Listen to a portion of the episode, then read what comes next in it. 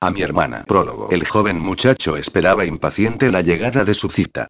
En una mesa de una cafetería de moda, abarrotada a esas horas, no dejaba de mirar su reloj una y otra vez, temeroso de que la joven que le gustaba hacía tanto tiempo hubiese decidido cambiar de parecer en el último momento. Coral era para él la chica de sus sueños.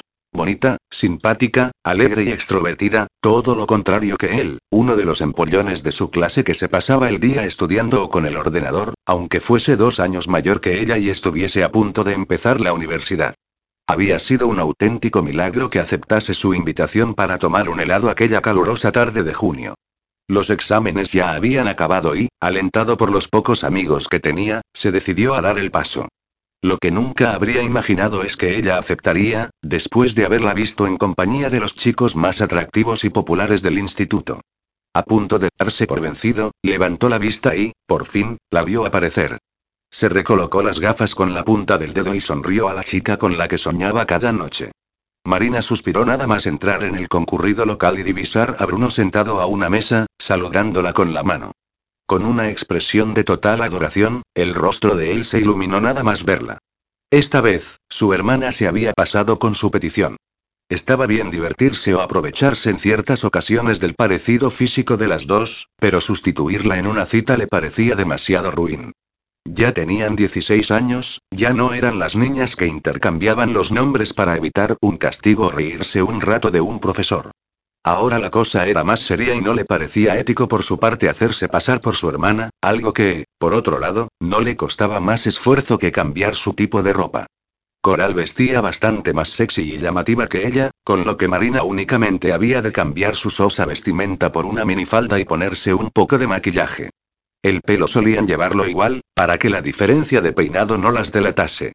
A veces, cansada de esos juegos, Marina se había cambiado el corte o el color para ver si así su hermana se amedrentaba un poco. Paraba camino de casa en el supermercado, se compraba el primer tinte que pillaba y se escondía en el baño para salir luego con el pelo azul o fucsia. Pero Coral le ponía remedio con eficacia y rapidez, haciendo exactamente lo mismo, para así continuar con su gran parecido y poder seguir con sus juegos y sus trastadas. Y Marina, la sensata, la juiciosa y más madura, allí estaba siempre, para echarle un cable a su disco la hermana. Venga, Marina, no seas sosa, le había suplicado el día anterior. Sabes que yo no pienso anular la cita que tengo con David, ese tío tan bueno que me presentaron el otro día, pero me mata la curiosidad por saber cómo sería pasar la tarde con un friki como Bruno. Y así nos echamos unas risas. Joder, Coral había replicado ella, ya han sido demasiadas las veces que he tenido que pasar un rato con alguno de tus ligues porque tú estabas con otro y no sabías por cuál decidirte, porque tenías otras cosas más importantes que hacer o por un simple juego, y ya empiezo a cansarme. Ya has repetido curso y vuelves a suspender cada trimestre. Céntrate, por favor. Por mucho que intente taparte con papá y mamá, con ellos ya no cuela y lo sabes. Dijo Coral haciendo un gesto despectivo con la mano, a papá y mamá ya no les importamos una mierda. Cuando éramos pequeñas se pasaban la vida discutiendo y gritando y ahora a cada uno solo les interesa su nueva familia. Tú y yo nos pasamos la vida como pelotas de ping-pong, de acá para allá, esperando a ver cuál de ellos nos da antes la patada para mandarnos de vuelta con el otro. Así, que volvió a ponerse zalamera, porfa, hermanita, solo nos tenemos la una a la otra y lo único que nos queda es divertirnos un poco y aprovecharnos de que somos como dos gotas de agua. Confío en ti, Marina, eres la única persona en el mundo que me protege y me entiende. Y ahí estaba ella, dejándose convencer de nuevo por la palabrería de su hermana. Aunque si lo pensaba fríamente, Coral tenía gran parte de razón. Sus padres habían rehecho su vida y ahora pasaban bastante de ellas, como si su presencia fuese un recuerdo vivo de su anterior fracaso. Solo se tenían la una a la otra, y si podían sacarle provecho al hecho de ser gemelas idénticas, pues así lo harían. Al fin y al cabo, ya tendrían tiempo de actuar con más seriedad cuando fuesen mayores. Por fin, Marina esbozó una sonrisa, contoneó las caderas y se acercó a la mesa del chico para sentarse frente a él. Reconoció a sus otros amigos frikis acomodados al fondo del local, suponía que por la curiosidad de ver a su colega con una chica guapa y popular. Hola, Bruno, ¿llevas mucho rato esperando? preguntó Marina mientras se sentaba. No, no, tranquila, dijo el muchacho, encantado. ¿Qué te apetece tomar? Un helado de fresa de los grandes. Iba a necesitar estar entretenida hasta que su hermana se dignara aparecer. La verdad, Coral comenzó a decir él. El corazón le palpitaba con fuerza en el pecho y le sudaban las manos y el resto del cuerpo, por lo que no dejaba de colocarse las gafas sobre el puente resbaladizo de la nariz. Nunca habría imaginado que fueses a aceptar mi invitación. ¿Por qué? preguntó ella, mientras le dejaban delante una gran copa con tres bolas de helado de fresa, bañadas con sirope de chocolate. Pues, ¿por qué tú eres tú y yo y pues soy yo? No debes menospreciarte, dijo Marina, tras lo cual se tensó, al percatarse de que no era eso lo que hubiese dicho su hermana. Así que, transformándose de nuevo en coral, comenzó a reír despreocupada y a comerse el helado, mientras esperaba la aparición de su hermana de un momento a otro. Dejó que el muchacho hablara y hablara de cosas banales mirándola con adoración, en tanto ella se limitaba a sonreír, sin escuchar apenas sus palabras. ¿Tienes prisa? Le preguntó Bruno minutos después. Lo digo porque ya has consultado varias veces el reloj desde que has llegado. Y no dejas de mirar por la ventana. No, claro que no contestó Marina. En realidad, así era, por mucho que lo negara.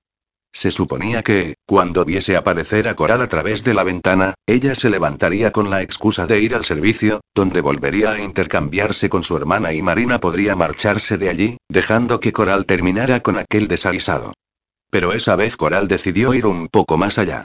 Estaba contenta porque David la había besado y había quedado con ella de nuevo, así que, sin pensar mucho lo que estaba haciendo, rodeó la cafetería para que su hermana no la viera llegar y se presentó sin avisar frente a la mesa. ¿Qué te ocurre, Bruno?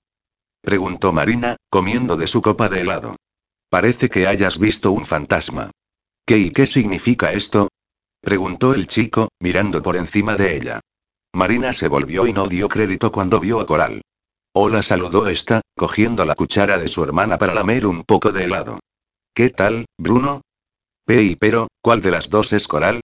Quiso saber el joven, mirando alternativamente a la una y la otra. Yo. Contestaron las dos hermanas a la vez. Mira, Bruno dijo Coral, apoyando sus palmas sobre la mesa, si no eres capaz de distinguirnos y no has notado que ella no era yo, es porque no te gustó lo suficiente. Es una prueba que suelo hacerles a los chicos para comprobar si de verdad sois sinceros conmigo. Pero, ¿cómo iba yo a pensar y me habéis engañado? Dijo nervioso y con las mejillas ardiendo. Se supone que vestís diferente. No podía saberlo. En este momento sois completamente iguales. Entonces prosiguió Coral con toda tranquilidad, será mejor que ni siquiera empecemos. Lo siento, Bruno. Por favor, Coral, insistió el muchacho desesperado. Marina estaba alucinando. Su hermana y ella se habían reído del pobre chaval y era él el que imploraba, suplicando que lo perdonara por su error. Basta, Bruno dijo, levantándose de repente. ¿Vas a seguir suplicando? ¿No te das cuenta de que nos hemos reído de ti? ¿Que nos hemos hecho pasar por la otra solo para divertirnos un rato? ¿Por qué? Susurró el contrariado, mientras Coral no paraba de reír. No pensarías que una chica como yo iba a salir con un friki como tú le dijo entonces con crueldad, acercando su rostro al de él. Yo aspiro a algo más. ¿En qué mundo vives? Basta, Coral intervino Marina de forma contundente. Ya está bien. Vámonos de aquí y dejémosle en paz. Te odio, dijo Bruno, una vez lo rodearon sus amigos. Y juro que un día te tragarás esas risas, Coral. No te pases, Bruno la defendió como siempre su hermana, con aquella vena maternal que le salía desde que eran pequeñas y sus padres las ignoraban. Solo ha sido una broma. ¿Una broma? repitió el joven poniéndose en pie. Yo estaba enamorado de ella, mientras ella solo ha pensado en reírse de mí. ¿De qué vais, tías? ¿Creéis que podéis hacer lo que os dé la gana por vuestro parecido físico? Sois patéticas y un día lo pagaréis caro. Coral seguía riendo sin piedad, mientras Bruno la miraba cada vez con más odio. Yo ya he acabado el instituto, prosiguió el chico, así que espero que no volváis a cruzaros en mi camino, o la próxima vez seré yo el que se ría. Que te den, pringao. Gritó Coral, levantando el dedo corazón, mientras él se marchaba con el grupo de los empollones de bachillerato. Cállate ya, por favor, siseó Marina. ¿No te das cuenta de que esta vez la has cagado? Ese es un chico de 18 años, con sentimientos hacia ti, no un crío de 12 como los que utilizabas antes para tus bromas. Entonces, si ya no puedo seguir utilizando a la gente, ¿qué ventaja tiene tener a otra persona igual que yo? Se quejó Coral. No pensaba que fuese un problema tenerme como hermana, contestó Marina embarada. No, claro que no le dijo su hermana, haciendo un mohín, pero es tan divertido hacerse pasar por ti, o que tú lo hagas por mí y se acabó, replicó Marina tajante, no vuelvas a pedirme algo así. Se terminaron los juegos, las mentiras, las sustituciones y los cambios. Vamos camino de convertirnos en adultas y no podemos ir por ahí haciéndole daño a la gente como diversión. Joder, Marina, pues vaya mierda, dijo Coral enfurruñada. ¿Te ha quedado claro? insistió la hermana más sensata. Vale. ¿Prometido? Prometido contestó Coral, cruzando los dedos a su espalda. Se suponía que así la promesa quedaba invalidada, ¿no? Cuenta el mito griego, que Castor y Pollux eran hermanos gemelos nacidos de la misma madre, Leda, pero de distinto padre. Leda yació la misma noche con su marido, Tindáreo, rey de Esparta, con el que concibió a Castor, y con Zeus, con el que gestó a Pollux y su inmortalidad. Los hermanos, unidos por un amor incondicional, protagonizaron grandes batallas, hasta que, en un enfrentamiento contra sus primos, los reyes de Mesenia, Castor cayó mortalmente herido. Pollux, roto de dolor e incapaz de soportar la muerte de su hermano, le suplicó a su padre, Zeus, que lo privase de su inmortalidad y le diese muerte para así no separarse de Castor. Pero Zeus, incapaz de convencer a Hades, solo pudo conseguir que cada uno de los hermanos pasase la mitad del tiempo en el reino de Hades y la otra mitad en el Olimpo. Pollux aceptó y, desde ese momento, los hermanos vivieron y murieron, alternando cada uno un día de vida y otro de muerte, en la tierra y en el Olimpo.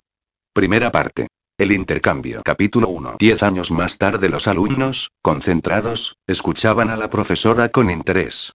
Apoyaban el mentón en la mano y los codos en la mesa, y apenas parpadeaban. La voz de ella, dulce pero profunda, los transportaba junto con aquellos bellos versos que recitaba. Fue una clara tarde, triste y soñolienta tarde de verano. La hiedra asomaba al muro del parque, negra y polvorienta y la fuente sonaba. Rechinó en la vieja cancela mi llave. Con agrio ruido abrióse la puerta de hierro mohoso y, al cerrarse, grave golpeó el silencio de la tarde muerta. Despertad, chicos, dijo la profesora con una sonrisa, haciendo chasquear los dedos. Decidme, ¿qué os ha parecido este poema de Antonio Machado? Preguntó. ¿Qué os inspira? Las descripciones te hacen sentir su soledad, contestó una alumna. Lo que te hacen sentir es un mal rollo que te cagas. exclamó otro de los alumnos, provocando las carcajadas del resto. En medio de las risas, oyeron el timbre que anunciaba el final de las clases de ese día. Os recuerdo que el examen del trimestre está al caer. Gritó la joven profesora por encima del alboroto de voces, risas y arrastrar de las sillas. Así que no olvidéis repasar. Satisfecha con el interés que parecía despertar su asignatura, que a priori le podía resultar aburrida a un grupo de adolescentes de 16 años, Marina recogió su mesa y cogió su bolso y varias carpetas con anotaciones y textos para dirigirse a la sala de profesores, donde algunos compañeros iban llegando, como ella, después de dar la última clase. La mayoría charlaban entre sí, permitiéndose unos momentos de relax. Marina le dijo Lidia, la profesora de latín, estaba convenciendo a para ir a tomar un café los de siempre y descargarnos de un poco de tensión antes de ir a casa. Sobrellevar con paciencia a tanto adolescente estresa a cualquiera. ¿Te apuntas? No sé, dudó Marina, tengo trabajo. He de preparar el examen de la semana que viene, corregir unos trabajos y vamos, Marina intervino Yeray, el profesor de matemáticas, olvídate un poco. Me apetece ir, pero solo si tú también vas. Está bien, contestó ella con un suspiro. No le pasaba desapercibido el anhelo que impregnaba la voz de su compañero. Era el primer curso de Marina como profesora de literatura de bachillerato. Fue una decisión puramente vocacional, pues desde hacía años sentía que había nacido para enseñar y, en el caso de la literatura, enseñar a amar la lectura y los libros. Estaba realmente contenta en aquel instituto. Sus alumnos eran bastante aplicados aunque hubiera alguna excepción, y el resto de los profesores, unos compañeros formidables. Había congeniado con Lidia, de latín, y, sobre todo, con Geray, a pesar de las puras que se lanzaban a veces en broma por la disparidad de sus clases, tan de letras una, tan de números el otro. Lidia no paraba de animarla a que diese el paso de salir con él, pero de momento Marina solo deseaba aposentarse en aquel lugar y disfrutar de su trabajo. Debía reconocer que se sentía muy cómoda con aquel profesor de aspecto tierno y risueño. Tenía sentido del humor, poseía un carácter afable y era un gran maestro, por no hablar de cómo la derretía su suave acento canario. Pero en cuestión de hombres había decidido esperar y aparcarlos a un lado, después de su último fracaso sufrido unos meses atrás. Se sentaron todos a la mesa de siempre ellos tres más Asunta, la directora, Marcos, de filosofía, y Elena, de historia, en la acogedora cafetería situada solo un par de calles más allá del instituto, y pidieron café, chocolate o infusiones. Marina, como siempre, su taza de poleo menta. ¿Cuántas cucharadas de azúcar piensas echarle a ese brebaje? Le preguntó Yeray, que siempre se sentaba a su lado. ¿Por qué lo preguntas? respondió Marina. A estas alturas ya deberías saber que me gusta muy dulce. Bueno, más que nada por si te equivocas al contarlas y tienes que volver a empezar, bromeó él con una carcajada, riéndose como siempre de su supuesto mal manejo de los números. Perdona, guapo, dijo ella falsamente enfadada, con una sutil sonrisa, sé contar mejor que tú poner acentos. Ahora cuido mucho el tema de los acentos, contestó Yera y divertido. Desde el día que entraste en mi clase y te atreviste a señalarme una palabra mal escrita en la pizarra delante de mis alumnos. Lo siento, no pude resistirme, dijo ella entre risas, recordando ese día en que no pudo soportar ver desde la ventana del pasillo que escribía un montón de ecuaciones en la pizarra, junto a la palabra logarítmica sin acento. Entró, interrumpió la clase y trazó el acento con tanta fuerza que hasta hizo chirriar la tiza. Yo también siento haberte retado después a resolver una ecuación logarítmica. Me pareciste una presuntuosa. Está claro que no te conocía, añadió, mirándola directamente a los ojos. Marina sintió un ramalazo de incomodidad. No tenía muy claro si y le gustaba a ese punto. Físicamente era agradable, con un aire intelectual potenciado por sus gafas y sus incipientes entradas, a pesar de sus escasos 30 años, mezclado con la expresión pícara de su perenne sonrisa. Pero esas miradas tan íntimas la descolocaban y la obligaban a mirar para otro lado, no por desagrado, sino para evitar darle a entender que estuviese interesada en algo serio. Le encantaba hablar con él en las pausas del trabajo, o pasear juntos el día que se le hacía tarde y decidía acompañarla a casa. Siempre que lo necesitaba, ahí estaba Jerry, y Marina se estaba empezando a acostumbrar a su constante presencia. Pero todavía estaba hecha un lío y no tenía muy claro si no la atraía lo suficiente como para algo romántico o, simplemente, su cerebro había clausurado momentáneamente esa parte de su corazón y no podía reconocer ningún sentimiento hasta que decidiera volver a abrirla. Ya estáis como siempre, le susurró Lidia a Marina, sentada al otro lado de ella, riendo y hablando como si estuvieseis solos. Anda, lánzate. ¿No has visto la carita de cachorrito con que te mira? No empieces, dijo Marina entre dientes, tratando de disimular ante los demás. Ya te he dicho que quiero pasar sola una buena temporada. Pero mira, le insistió su amiga. Es tan mono y, tiene una voz tan dulce y eres una lianta y siempre estás con lo mismo, le dijo ella, levantándose de su silla. Será mejor que me vaya a casa. Tengo trabajo. Te acompaño, dijo Yeray, bebiéndose de un rápido trago lo que le quedaba de café y arrastrando su silla hacia atrás. Gracias, eres un cielo, contestó Marina, acostumbrada a sus continuos ofrecimientos para acompañarla. El trayecto a casa se le hacía así más ameno, aparte de la poca seguridad que ofrecía su barrio a ciertas horas de la noche. Marina vivía relativamente cerca del trabajo, pues el instituto se ubicaba al final de la bulliciosa avenida del Paralelo de Barcelona, famosa por sus teatros y salas de fiesta, pero su casa estaba en una de las estrechas callejuelas traseras del Poble Sec, en una zona bastante apartada, por donde no se encontraba un alma por la calle en cuanto anochecía, al menos un alma de fiar. Bonitos pero descoloridos bloques antiguos como el suyo componían el paisaje que la rodeaba. ¿Tienes algo que hacer el sábado? Le preguntó Yeray, mientras caminaban despacio por las solitarias calles aledañas a su casa. He pensado que podríamos ir a ver aquella obra de teatro que tanto te apetecía. Creo que aún puedo conseguir alguna entrada. Pues sí, ¿qué podía contestarle? En realidad deseaba fervientemente acudir a ese teatro y en su compañía sería mucho más placentero, pero ¿y si con ello le daba pie a que pensara en algo más? Déjalo, no te agobies, le dijo él cogiéndola de la mano. Si no respondes a la primera es porque no estás convencida. Me gusta estar contigo, Jerry le dijo Marina tras un suspiro, sin soltarse de su mano, cuyo tacto le resultaba muy agradable. Eres un buen amigo. Ya, amigo.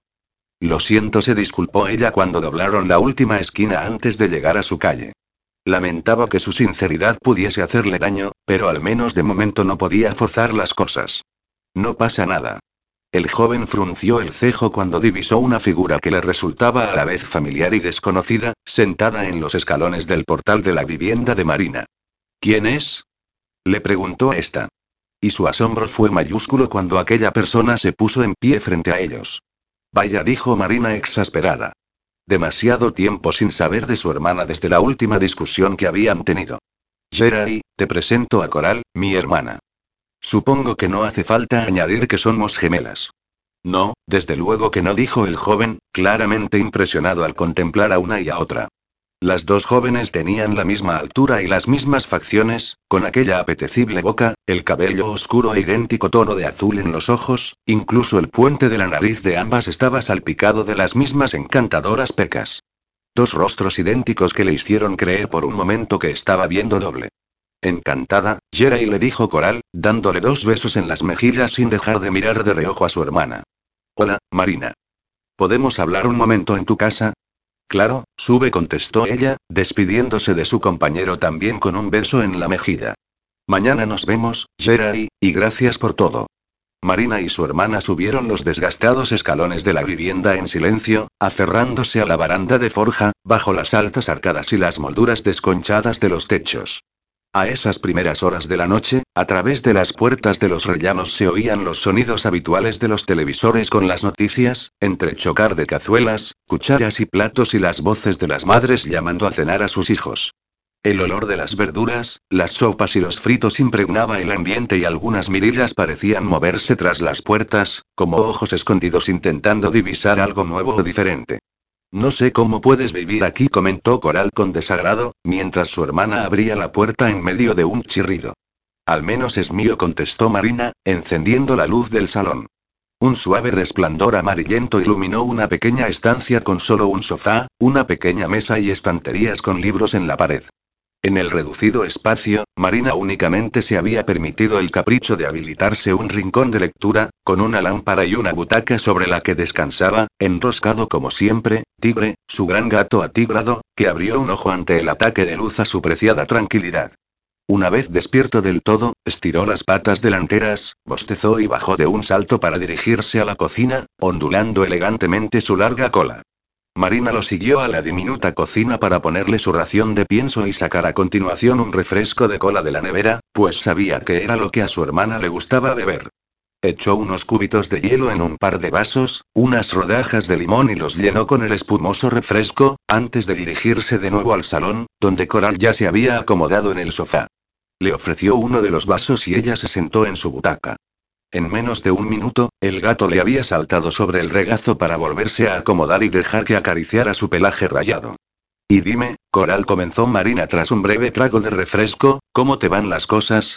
Bastante bien respondió su hermana tras beberse medio vaso de golpe. ¿Qué necesitas? preguntó Marina achicando los ojos. ¿Por qué me preguntas eso? dijo Coral algo tensa. No te he pedido nada. ¿No puedo venir de visita a tu casa cuando me apetezca? Claro que puedes venir cuando quieras, solo que no lo has hecho desde hace meses, ni una puta llamada telefónica, Coral. Y de repente aquí estás, sentada en los escalones de la puerta de mi casa en plena noche, esperándome durante Dios sabe cuánto tiempo. ¿Qué esperas que piense? Sabes que he estado liada con la gira de Frankie, haciendo galas y bolos por toda España. Ah, claro, Frankie dijo despectiva Marina, tu novio rockero. Ahora me dejas más tranquila. El grupo está teniendo mucho trabajo, replicó Coral embarada.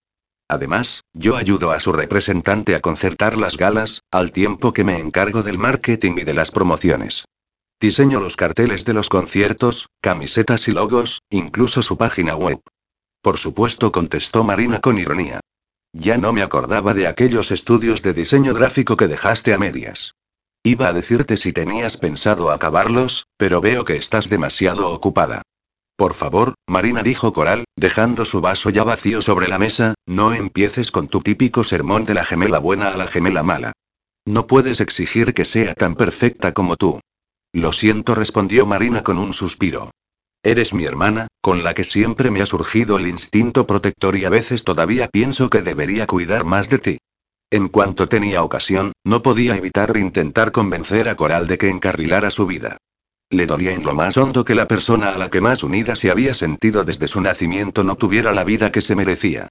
No había habido forma de convencerla de que dejara a su novio, cantante de una banda de rock, que únicamente le había traído problemas y quebraderos de cabeza, pero al que Coral decía querer desde hacía varios años, en los que habían tenido altibajos, rupturas y reconciliaciones y, lo peor de todo, rollos de drogas y problemas con la ley.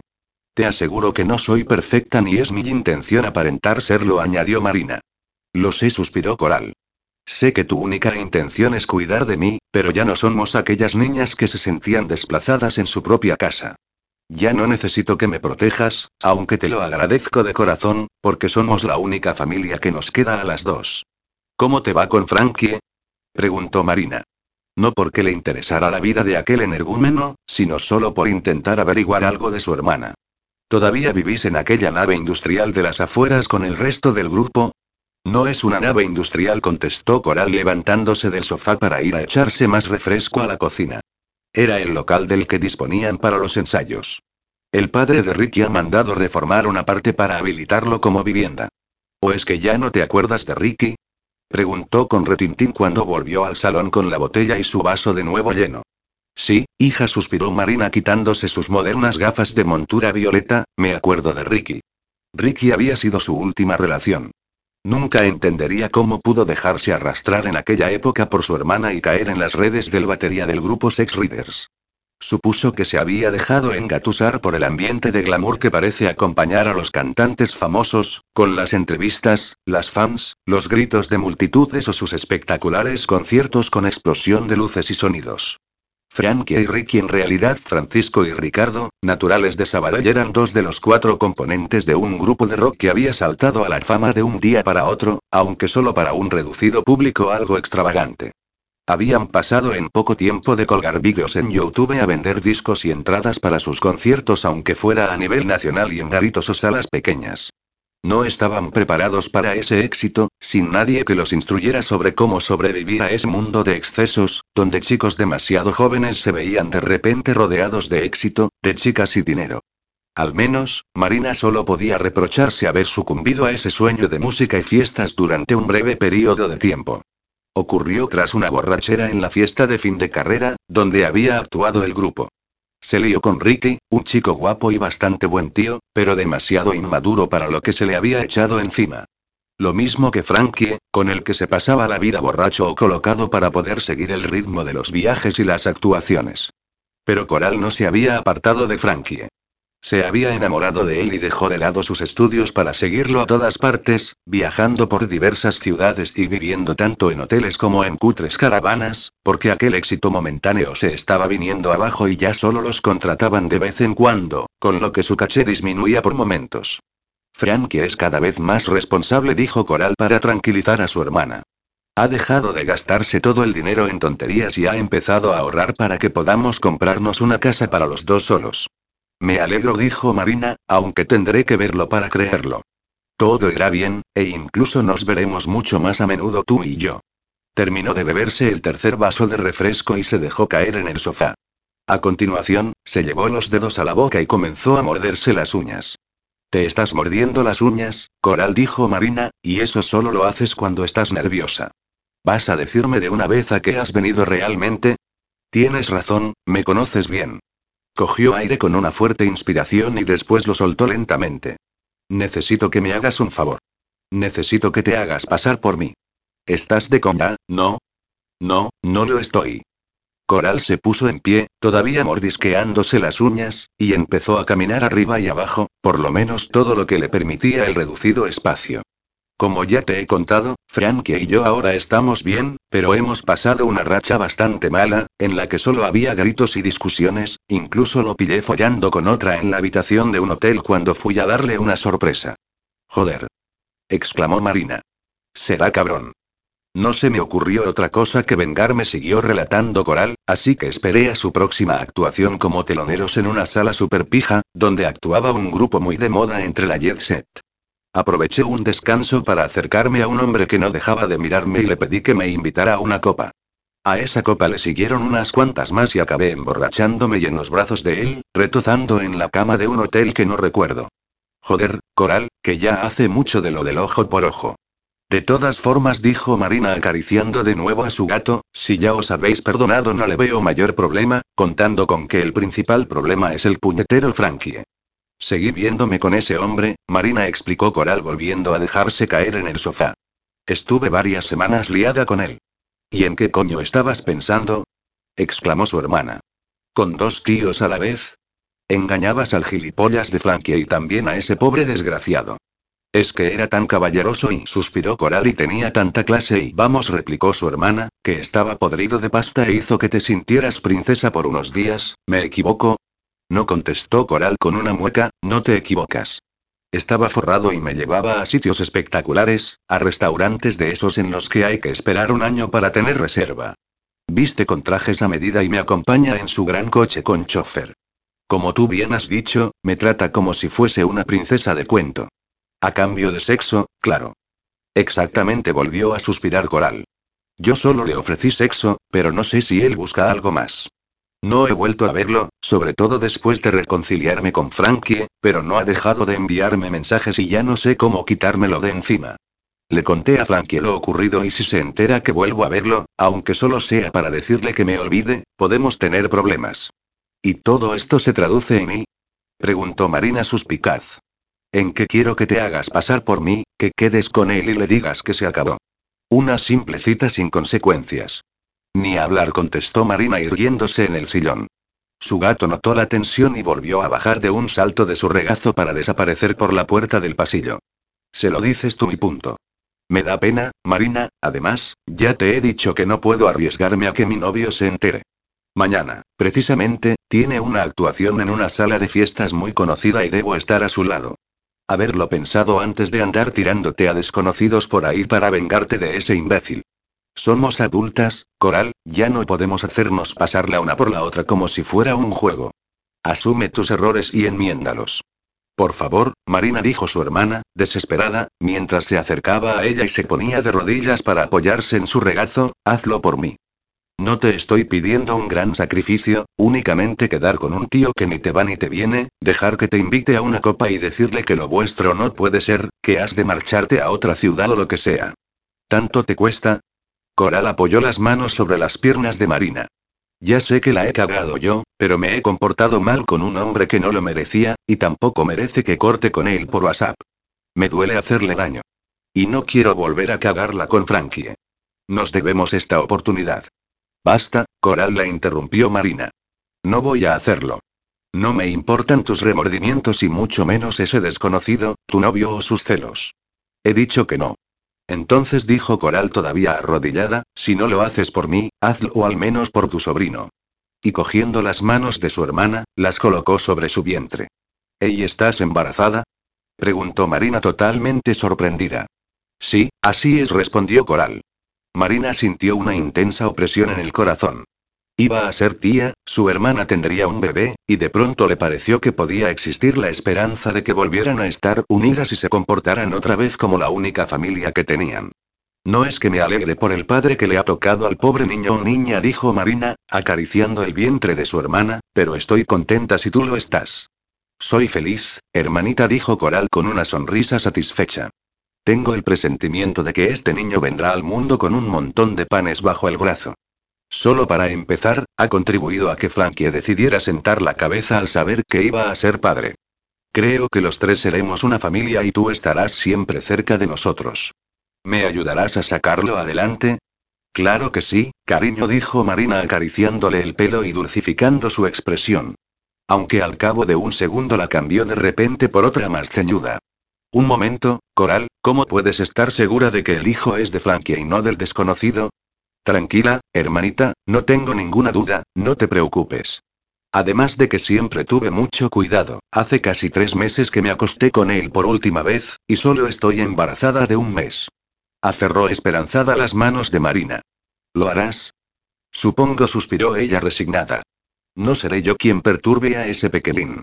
De todas formas, acabo de recordar y añadió con los ojos muy abiertos. ¿Dices que has quedado mañana con él? Sí, contestó Coral con un mohín.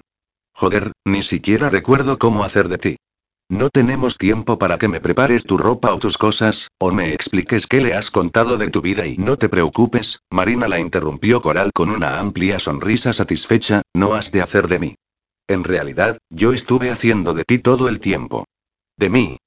Sí respondió complácida consigo misma.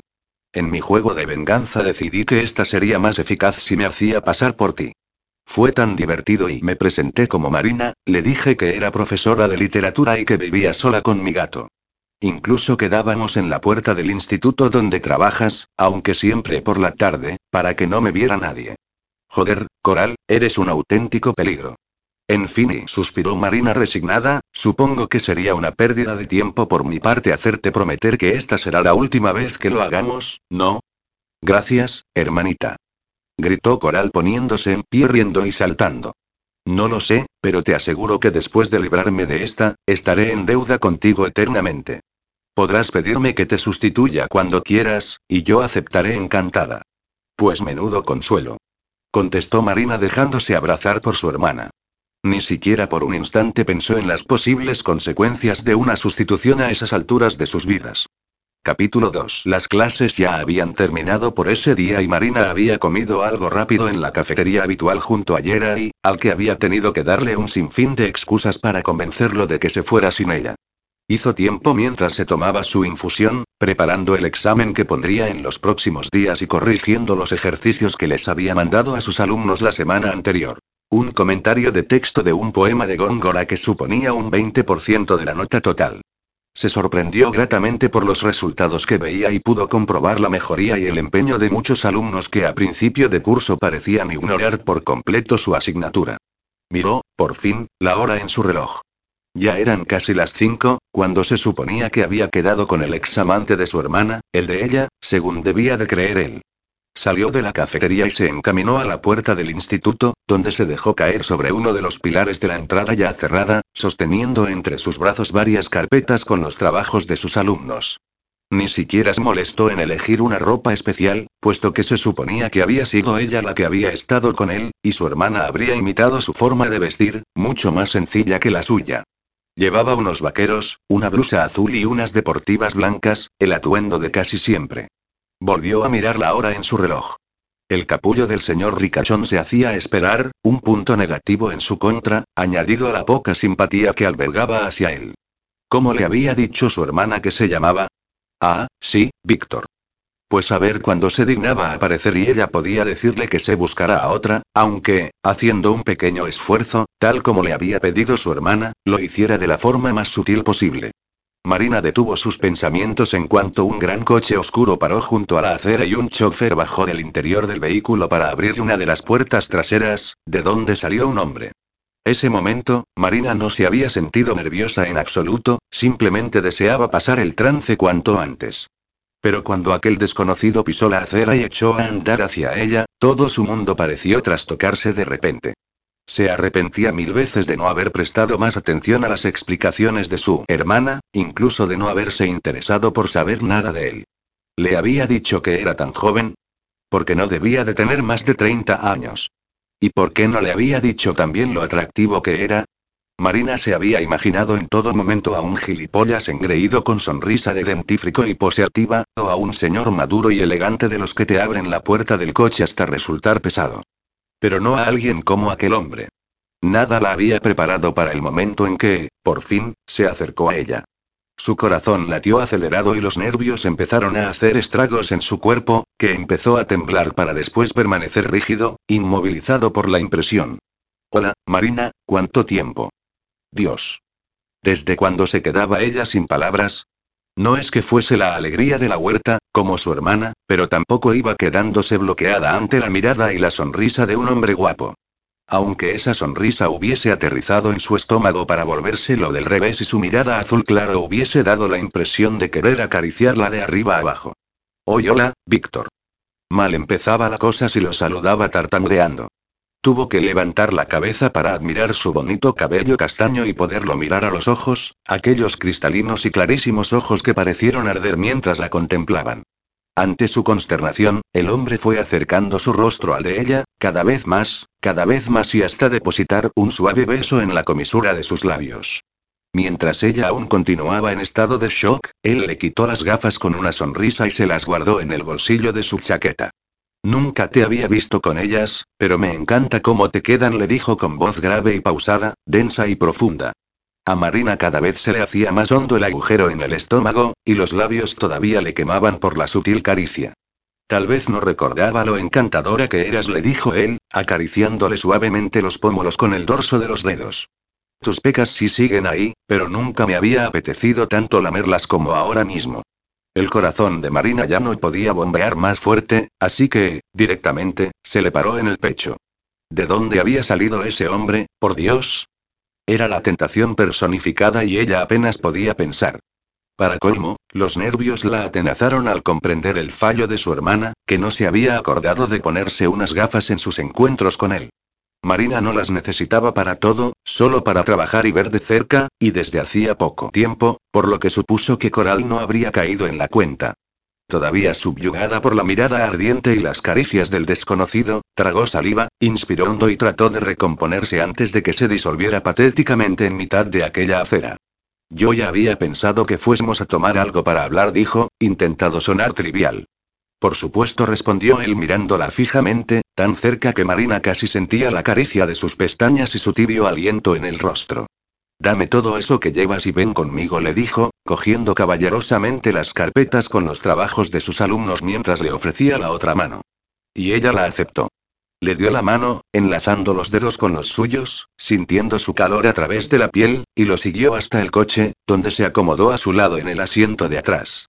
No pudo evitar mirar a su alrededor y asombrarse del lujo de aquel vehículo, con confortables asientos de piel y detalles en madera, intentando por todos los medios aparentar que ya había estado allí. Había pensado llevarte a cenar mientras hablamos, dijo él una vez el coche se puso en marcha. A aquel restaurante de cocina alternativa que tanto te gustó la primera vez que salimos. No, Víctor, de verdad, no me apetece cenar tan temprano. En realidad había pensado tomar algo en cualquier bar o cafetería. ¿Estás segura? dijo él frunciendo el cejo. Siempre te has mostrado de lo más contenta cuando te llevaba a sitios exclusivos y elegantes. Sí, estoy segura. Además, no voy vestida de forma adecuada. Genial, típico de su queridísima hermana buscar solo pasar un buen rato y sacar el mayor provecho posible. Y ya la podría haber avisado de que se arreglaba para salir con él. Me ha chocado verte vestida hoy así, le dijo Víctor, puesto que siempre ibas tan arreglada. Eso no quiere decir que me haya disgustado, añadió, volviendo a bajar su profundo tono de voz y a mirarla de nuevo intensamente. Marina sintió que la tocaba con los claros rayos de sus ojos, desde su boca, pasando por sus pechos, hasta la totalidad de sus piernas. Esta ropa es mucho más cómoda para trabajar, le dijo como si hubiera descubierto ese hecho hacía poco. Además, solo será un momento, Víctor. Qué bien le sonaba su nombre. Víctor. Cada vez que lo pronunciaba le parecía tener en la boca un suave caramelo con sabor a dulce de leche. Está bien, deseo concedido, dijo él, antes de dirigirse al chofer. Julio, cambio de planes. Llévanos a Marcellos. Solo unos minutos más tarde, el chofer los dejaba ante la puerta de un bonito establecimiento italiano. Le abrió la puerta de Víctor y este hizo lo mismo con Marina, que no dejó de mirar a su alrededor mientras entraban en la estilosa cafetería, toda ella decorada en piedra y mármol, con fotografías de Italia y amenizada con los acordes de un acordeón que la hacían retroceder en el tiempo con aquella música popular. Un camarero los acompañó hasta una mesa junto a la pared, donde un pequeño aplique de luz amarillenta proyectaba sobre sus rostros un desconcertante juego de luces y sombras. Buenas tardes, señor Olsen. Es un placer verla de nuevo por aquí, señorita, lo saludó el camarero. ¿Qué desean tomar? Yo, el mejor café italiano de toda la ciudad, contestó Víctor complacido. ¿Y tú, Marina? Creo que hasta ahora solo te he visto beber champán, pero diría que todavía es demasiado temprano para eso. Poleomenta, por favor, dijo ante la escéptica mirada de su acompañante y el gesto de asentimiento del camarero antes de marcharse. Cuando te he dicho cafetería, comentó Marina cuando se quedaron solos, me refería a algo más sencillito que esto. Es el sitio más pijo que he visto en mi vida para tomar un poleomenta. Hoy no dejas de sorprenderme, le dijo él con mirada suspicaz, clavando sus pupilas celestes en las suyas, de un azul más intenso. Hacía tiempo que no nos veíamos, respondió ella, tratando de encontrar una salida, las personas cambian. Por eso precisamente he de hablar contigo. Pero de nuevo la interrupción del camarero le impidió entrar de lleno en el objetivo final de aquella cita inverosímil y surrealista. El joven dejó delante de ellos dos estilosas tachas, a lo que Marina no pudo por menos de elevar las cejas ante aquella demostración de clase para tomar una simple infusión. Todas las veces que he intentado ponerme en contacto contigo no has dejado de darme largas, dijo Víctor, removiendo su espumoso café. Yo he tenido mucho trabajo, volvió a excusarse Marina para salir del paso. Principio de curso, alumnos nuevos, exámenes y por eso vas hoy tan cargada? Le preguntó, tras dar un sorbo a su taza. Nunca te había visto tan preocupada por el trabajo, y mucho menos llevando encima ninguna tarea para hacer en tu casa fuera de las horas escolares. Me gusta corregir los deberes de mis alumnos, saber que han dedicado horas de su vida a hacerlos, que se han esforzado, que han asimilado mis clases y dijo Marina, sin saber por qué quería explicarse ante aquel desconocido. Cayó de golpe al ver la atenta mirada de Víctor, que la observaba de una forma tan intensa que la hizo sentirse vulnerable, como si pudiese ver a través de ella. Para colmo, su boca se torció en una media sonrisa irresistible. Es la primera vez que veo ese brillo en tus bonitos ojos azules únicamente por hablar de tu trabajo, dijo Víctor complacido. Veo que te gusta y que lo disfrutas. Me encanta enseñar, explicó ella con una sonrisa soñadora en su alegre semblante. Es lo que siempre había soñado hacer. Y tu sueño se hizo realidad. Sí, se puede decir que sí. Sonrió, jugueteando con la cucharilla. La literatura es mi pasión. Amo los libros, el sonido de una hoja de papel al pasar la página, el olor, poder viajar con el pensamiento a través de ellos y, y deseo transmitirles ese amor a mis alumnos. Y ellos deben de estar encantados contigo. Bueno, hay de todo. Sonrió de nuevo. Me conformo con tener pequeñas victorias, como saber que un alumno repetidor que no había aprobado un solo examen se interesa por los poemas de Miguel Hernández, atraído por la tragedia de su muerte en la guerra. Conseguir un lector más es todo un triunfo para mí. Nunca me habías explicado nada de tus clases o de tus alumnos, comentó su acompañante, mucho menos de tus deseos o inquietudes. Suponía que no te apetecía involucrarme en tu vida. No, yo y titubeó Marina al no saber qué decir ante ese comentario. ¿Y a ti? Preguntó de forma atropellada, antes de que él continuara indagando, olvidando que con sus preguntas volvía a entrar en un terreno demasiado personal. ¿Te gusta lo que haces? No es necesario que te intereses por mi trabajo, Marina. Sabes perfectamente que tampoco me has preguntado nunca a qué me dedico. En realidad añadió, torciendo su apetecible boca, creo que es la primera vez que hablamos más de dos palabras seguidas. Bueno, pues te lo pregunto ahora, dijo ella realmente interesada. Por mucho que supiese que no lo iba a volver a ver, sentía una enorme curiosidad por él. ¿A qué te dedicas?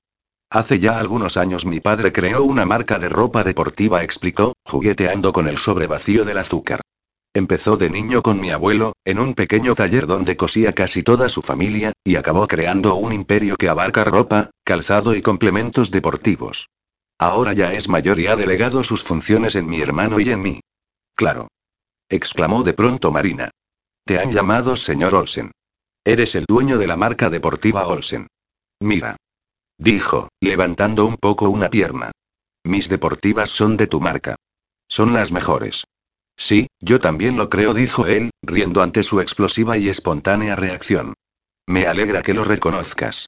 Son un poco caras, prosiguió Marina entusiasmada, pero me encantan. Las uso desde hace años, desde mi época de instituto, lo mismo que las sudaderas o las camisetas. Es bueno saber que tengo en ti una buena clienta, comentó Víctor, de nuevo impresionado por el brillo de su mirada azul. ¿Dónde guardabas ese entusiasmo, Marina? Le preguntó mirándola fijamente, de forma íntima. Te creía tan superficial y debí de estar ciego. Víctor empezó ella, al darse cuenta de que se había vuelto a olvidar de su verdadero cometido, irremediablemente enredada en la red que había tejido aquel hombre con solo mirarla y sonreírle, en realidad, si he accedido a salir hoy contigo, es porque y puedo serte sincero, Marina. La interrumpió él.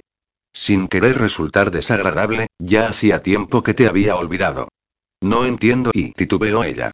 Lo único que habíamos hecho tú y yo volvió a interrumpirla había sido echar unos cuantos polvos sin mayor trascendencia, en unos encuentros impersonales que no pasaron a la historia ni para ti ni para mí. Hace unos cuantos días, me sentí mal al recordarte, pensé que te había dado plantón y que tal vez merecías una explicación.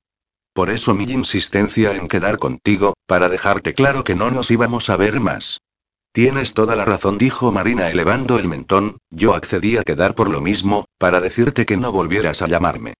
Qué extraño sentimiento se adueñó de ella al decir eso, que casi le impedía respirar y le provocaba una fuerte opresión en el pecho. ¿No se suponía que había ido allí para eso? ¿De dónde procedía esa sensación de pérdida, como si realmente estuviese cortando con aquel hombre? Pero resulta, dijo él, ignorando sus últimas palabras, que he cambiado de opinión. Quiero volver a verte. Me siento como si te acabara de conocer, como si fueras otra persona, y me gusta el cambio. Eso no va a poder ser, Víctor dijo Marina de pronto más seria. Sigue con tu vida y yo seguiré con la mía.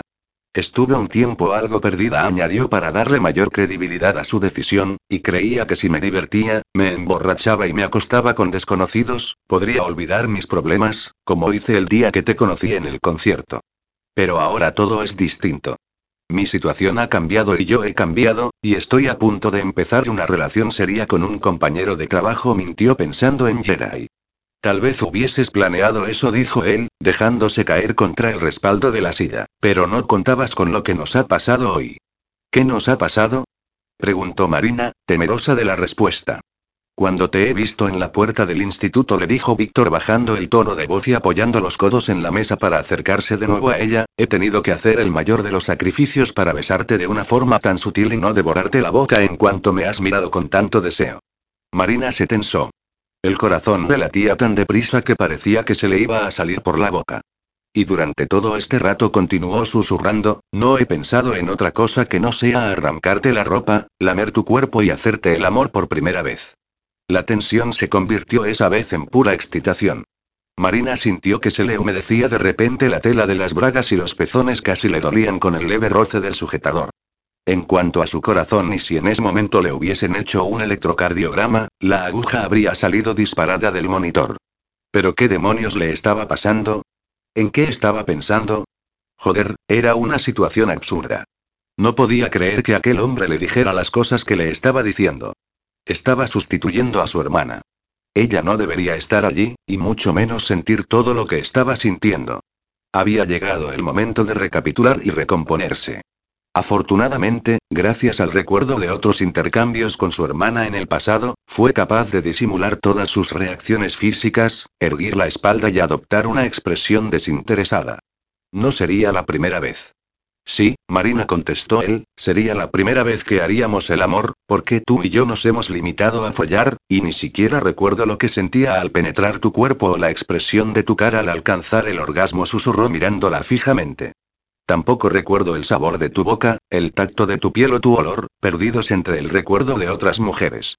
Y te aseguro, mi querida Marina, que pienso hacer memoria. Basta, dijo ella levantándose de la silla.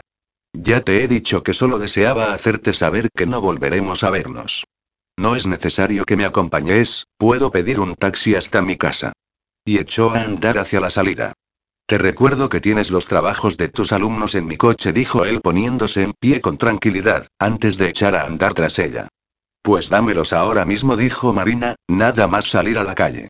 Si dejas que te acompañe a casa. ¿Pero a ti qué te pasa? Exclamó ella un poco recuperada de su atracción descontrolada. Si estás acostumbrado a que las mujeres te persigan, a mí me importa una mierda. Dame mis cosas y déjame tranquila. ¿Eso crees? preguntó él acercándose demasiado por enésima vez. ¿Que las mujeres me persiguen? ¿Tan irresistible te parezco? Oh, por favor, Víctor, deja ya de jugar conmigo, dijo exasperada.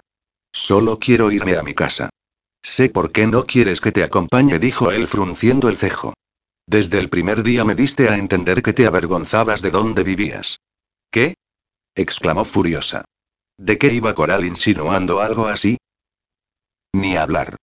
Con diligencia, se aproximó al supercochazo, cuya puerta trasera ya le abría Julio, el chofer, y se introdujo en su interior.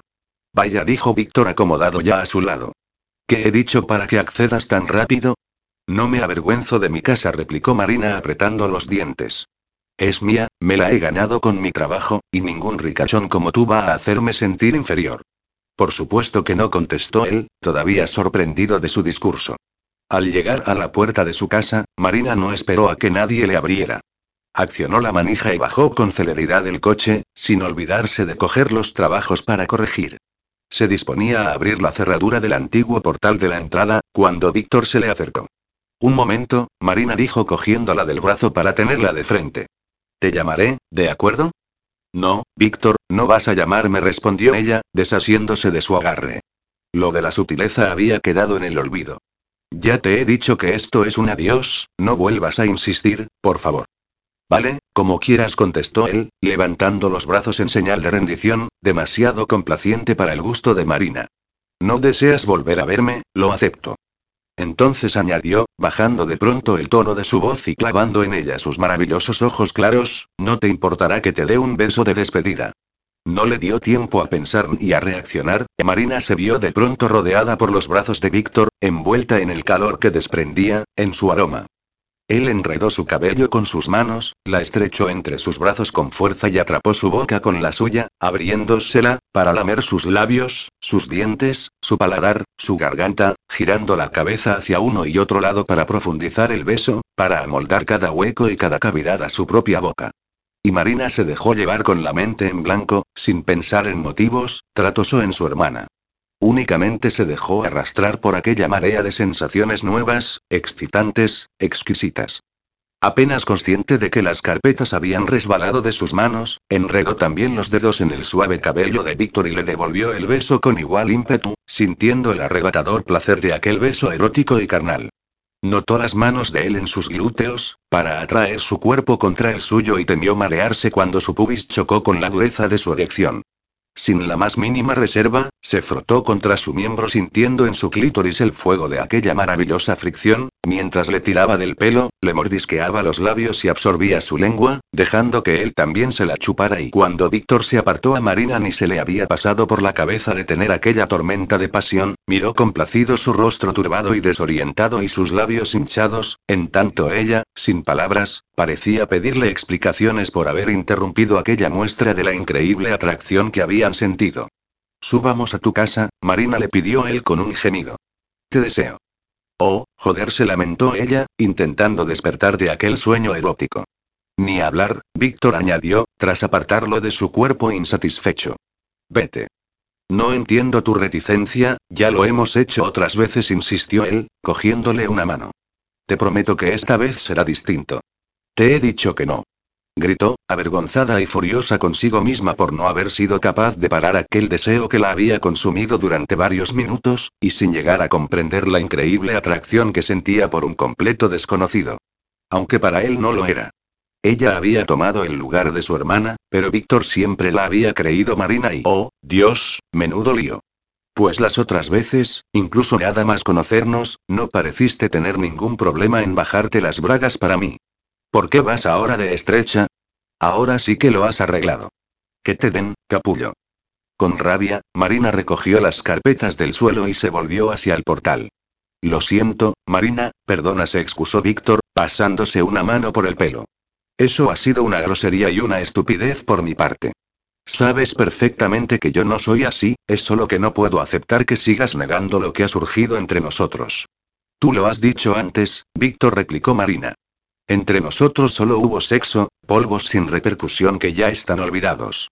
¿A qué viene esto ahora? No lo sé, susurró él, tomando su rostro entre las manos. ¿Quieres una jodida explicación para lo que ha aparecido de repente? Pues ni puñetera idea, Marina, no la tengo. De lo único que estoy seguro es de que te deseo como nunca antes. Y no trates de engañarme diciendo que tú no has sentido lo mismo, porque lo acabo de comprobar cuando te he besado. Si no tuvieses algún motivo que no alcanzo a entender, habrías dejado que te hiciera el amor aquí mismo, en la calle, delante de tu casa. Víctor, por favor, dijo ella cerrando los ojos pero sin negar sus palabras. Así que, visto lo visto, añadió satisfecho, apartándose, pensando lo mejor, no voy a llamarte. Ah, ¿no? preguntó ella confusa. No, porque cuando menos te lo esperes, ahí estaré, esperándote, y tú ya no volverás a rechazarme. Y se dio la vuelta en la acera. Espera, Víctor. Gritó Marina. No me has devuelto las gafas. ¿Te refieres a estas? Dijo divertido, sacándolas del bolsillo de su chaqueta. Te las devolveré en la próxima cita, contestó con una amplia sonrisa, mientras el chofer le abría la puerta. Entró en su lujoso vehículo y se marchó. Capítulo 3. Y terminando ya. Solo os quedan cinco minutos para acabar el examen. Un momento, Marina dijo angustiada una de las alumnas. Era un examen muy largo, porfa, danos un poco más de tiempo. Vamos, chicos, insistió ella, habéis dispuesto de una hora para hacerlo. Diez minutos más y luego dejad los bolígrafos sobre la mesa. Tras el silencio de la hora del examen, volvían los murmullos y los comentarios entre los alumnos. Marina los observaba por encima de sus gafas de montura oscura, las únicas que había encontrado de repuesto, cuando oyó que un grupo al final de la clase reían y cuchicheaban sin dejar de mirarla a ella de reojo. ¿Qué sucede ahí al fondo? preguntó Marina. Es que hay un tío bueno mirando por la ventana, río una de las chicas. De repente, veinte pares de ojos se volvieron hacia allí y las risas y los comentarios aumentaron de volumen. Marina también desvió la mirada y vio a Víctor parado en el pasillo, apoyado en el cristal de la ventana con las manos en los bolsillos y una sonrisa absolutamente devastadora. Llevaba un traje impecable y sus ojos claros parecían atravesarla. De pronto, un súbito calor acudió a sus mejillas. ¿Qué hacía allí ese hombre, por el amor de Dios? Nada más verlo, su corazón había vuelto a latir desbocado, como cada minuto que pasó con él durante su cita, la que ella creía única y última. ¿Y cómo había podido acceder al edificio? Marina recordó que la conserje del instituto era mujer. Nada más que decir. ¿Es tu novio, Marina? preguntó una joven alumna. Porque si no es así y está libre, avísanos, por favor. Toda la clase rió el gracioso comentario. Pues claro que debe de ser su novio, comentó uno de los chicos. ¿No ves que no deja de mirarla y sonreírle? ¿Pero qué dices? exclamó uno de los repetidores. Su novio es el profe de mates. Basta, chicos, los cortó Marina. Ir dejando los exámenes sobre mi mesa y saliendo por la puerta. Y recordad que el próximo día comenzaremos nuevo tema. Hasta mañana, Marina la fueron saludando al pasar. Un grupito de chicas más atrevidas corrió para llegar antes a la puerta de clase, que atravesaron para salir al pasillo y acercarse a aquel guapo desconocido. Entre risas, miradas y movimientos sensuales de caderas, rodearon a Víctor y fueron llevándoselo hacia la salida, arrastrándolo como una marabunta de hormigas que han localizado una enorme y suculenta miga de pan. Marina recogió los exámenes de la mesa y se dirigió a la sala de profesores, confusa, sin estar segura de lo que podía significar aquella visita de Víctor. Se despidió con rapidez de Lidia, a la que dejó con la palabra en la boca, y se dispuso a salir del edificio intentando mirar únicamente al frente, por si a alguien se le ocurría preguntar quién era aquel hombre guapísimo que había preguntado por ella. Marina. Oyó detrás la voz de Jerai. Intentó acelerar el paso, apresurarse hacia la salida para ver si así su compañero la perdía de vista. Aunque, afortunadamente, el sentido común se impuso a su irracionalidad y paró ante la insistencia de Jedi. Recuerda que al final compré las entradas para el teatro, le dijo él una vez la alcanzó. Espero que no tengas otros planes. No, claro que no respondió ella, caminando de nuevo, sin apenas mirarlo o escucharlo. ¿Quieres que tomemos algo ahora y lo hablamos? Preguntó el profesor, mientras intentaba esquivar la oleada de alumnos que dejaban en tromba el instituto, ansiosos por salir de allí. ¿Se puede saber por qué estamos casi corriendo? Tengo prisa, Jerry, lo siento, le dijo Marina, acelerando de nuevo para dejarlo atrás. Nos vemos mañana. Le gritó desde la salida. Una vez mezclada con la masa de adolescentes, Marina salió a la calle y observó el gran coche oscuro de Víctor aparcado junto a la acera. No había nadie en el exterior del mismo, ni siquiera el chofer. ¿Qué hacía allí? La curiosidad ganó a la indignación y se acercó despacio al vehículo.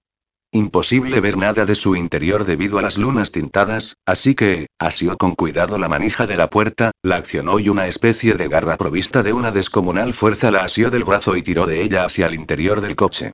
A Marina apenas le dio tiempo a soltar un grito ahogado, cuando ya se encontró sentada sobre el regazo de Víctor, aferrada a su cuello para no caer de espaldas contra los asientos. Las carpetas y los portafolios que llevaba se desparramaron a su alrededor. Hola, Marina le susurró él con su sensual sonrisa, mientras la rodeaba con los brazos y sus ojos claros la miraban como nunca la había mirado nadie. Le quitó las gafas, se las guardó en el bolsillo y le cogió la cara entre las manos para acercar su boca y poder besarla, lenta y profundamente. Como ya empezaba a ser habitual cuando estaba con él, Marina perdió la razón y la compostura y dejó que la besara. Enredó sus dedos en la espesa mata de cabello de Víctor para besarlo ella también. Se retorció sobre su regazo, notando la dureza de su erección en la cadera, sin importarle, sin pensar, solo sintiendo el placer de volver a besarlo, de saborearlo, de la increíble sensación de estar en sus brazos. Cuando levantó la cabeza y lo miró, su corazón dio un brinco al observar sus hermosas facciones, sus labios hinchados por el beso, sus ojos oscurecidos de deseo. Pero esa pequeña distancia le sirvió también para reaccionar. Con rapidez, saltó de su regazo y se sentó en el asiento, recogió la multitud de papeles que habían caído por todas partes e intentó borrar su expresión de placer y excitación. ¿Se puede saber qué haces aquí? Le preguntó, ya recuperada, volviendo a la realidad de la situación. Te dije que no te llamaría, contestó él satisfecho, pero no te dije nada sobre venir a buscarte. ¿A buscarme? Repitió Marina con voz chillona al ver por las ventanillas que hacía rato que se habían alejado del instituto. ¿A buscarme? ¿Para qué? Hoy sí te llevo a cenar a un lugar que te va a gustar. Dime, ¿has comido algo al mediodía? Sí, bueno, un bocadillo, pero y entonces perfecto. Disponemos de tiempo. ¿Tiempo, para qué? preguntó. Para que puedas cambiarte de ropa. Marina se dio cuenta alucinada de que ya estaban parados en su calle, frente a su edificio. No te preocupes por el tiempo que puedas tardar, continuó él. Puedes cambiarte tranquilamente mientras yo te espero aquí haciendo unas llamadas. Y totalmente complacido consigo mismo, cogió su teléfono móvil y empezó a deslizar el dedo sobre la pantalla. Pero bueno. exclamó Marina, dándole un manotazo al teléfono, que salió disparado no supo hacia dónde. ¿Quién te ha dicho que quiera cenar contigo? ¿Te has parado a preguntarme acaso? Te he preguntado y me has respondido que sí, dijo muy ufano, mientras recogía el teléfono del suelo. O lo que es lo mismo, te he besado y me has correspondido. Todavía tengo tu sabor en mi boca, incluso creo que has debido de dejar alguna marca de uñas en mi cuero cabelludo, y no porque te sintieras obligada precisamente. Hasta me ha parecido oírte gemir. O tal vez solo me lo haya parecido, concluyó con una engreída sonrisa. O tal vez el señor Víctor Olsen esté muy acostumbrado a que todos bailen al son que él toca, replicó Marina apretando los puños, pero déjame decirte que a mí no vas a volver a comprarme con tu super estilo y tus restaurantes caros. Se acabó, Víctor. Ya no me interesas, ni tú ni tus demostraciones de derroche. Y posó la mano en la puerta para intentar abrirla y salir de allí. Un momento, Marina le dijo él deteniendo su movimiento. No pretendo comprarte, añadió contrariado. Solo pretendía ofrecerte cosas que antes te gustaban, pero lo único que deseo es volver a verte, volver a hablar contigo, volver a ser el destinatario de esa luz que el otro día descubrí en tu mirada. No sé qué me ha pasado contigo, pero cuando ya creía haberte olvidado, resulta que no consigo sacarte de mi cabeza. La miró y le cogió las manos. ¿Acepta cenar conmigo esta noche, Marina? No intentaré nada más si tú no quieres. Será como volver a empezar, como volver a conocernos. Ella sintió que se derretía ante esas palabras francas y directas, sin florituras ni rodeos. ¿Hacía mal si aceptaba? Solo sería una cena y recordó la noche de su cita, tras la cual Coral la había llamado para preguntarle qué tal había ido la cosa. Su respuesta había sido bastante ambigua. No deseaba contarlo todo, pero tampoco quería mentirle a su hermana. Bien le había dicho. ¿Se ha enfadado? Le preguntó Coral. No mucho. ¿Ha sospechado algo? Volvió a preguntar. Creo que no. Me he cambiado el número de teléfono. Recuerda guardar este nuevo desde el que te estoy llamando, así ya no podrá volver a ponerse en contacto conmigo. De acuerdo. Joder, Marina exclamó su hermana, parece que te tenga que sacar las palabras con sacacorchos. ¿Se puede decir entonces que me lo he quitado de encima? Diría que sí. Pues en vista de tu locuacidad, añadió Coral con ironía, ya hablaremos otro día, hermanita. Gracias de nuevo por hacerme el favor y espero no tener que volver a pedirte nada parecido. Eso espero yo también, dijo Marina entre dientes. ¿Cómo está mi sobrino? añadió, cambiando a un tema mucho más seguro. Debe de ser aún del tamaño de un garbanzo, pero todo va genial.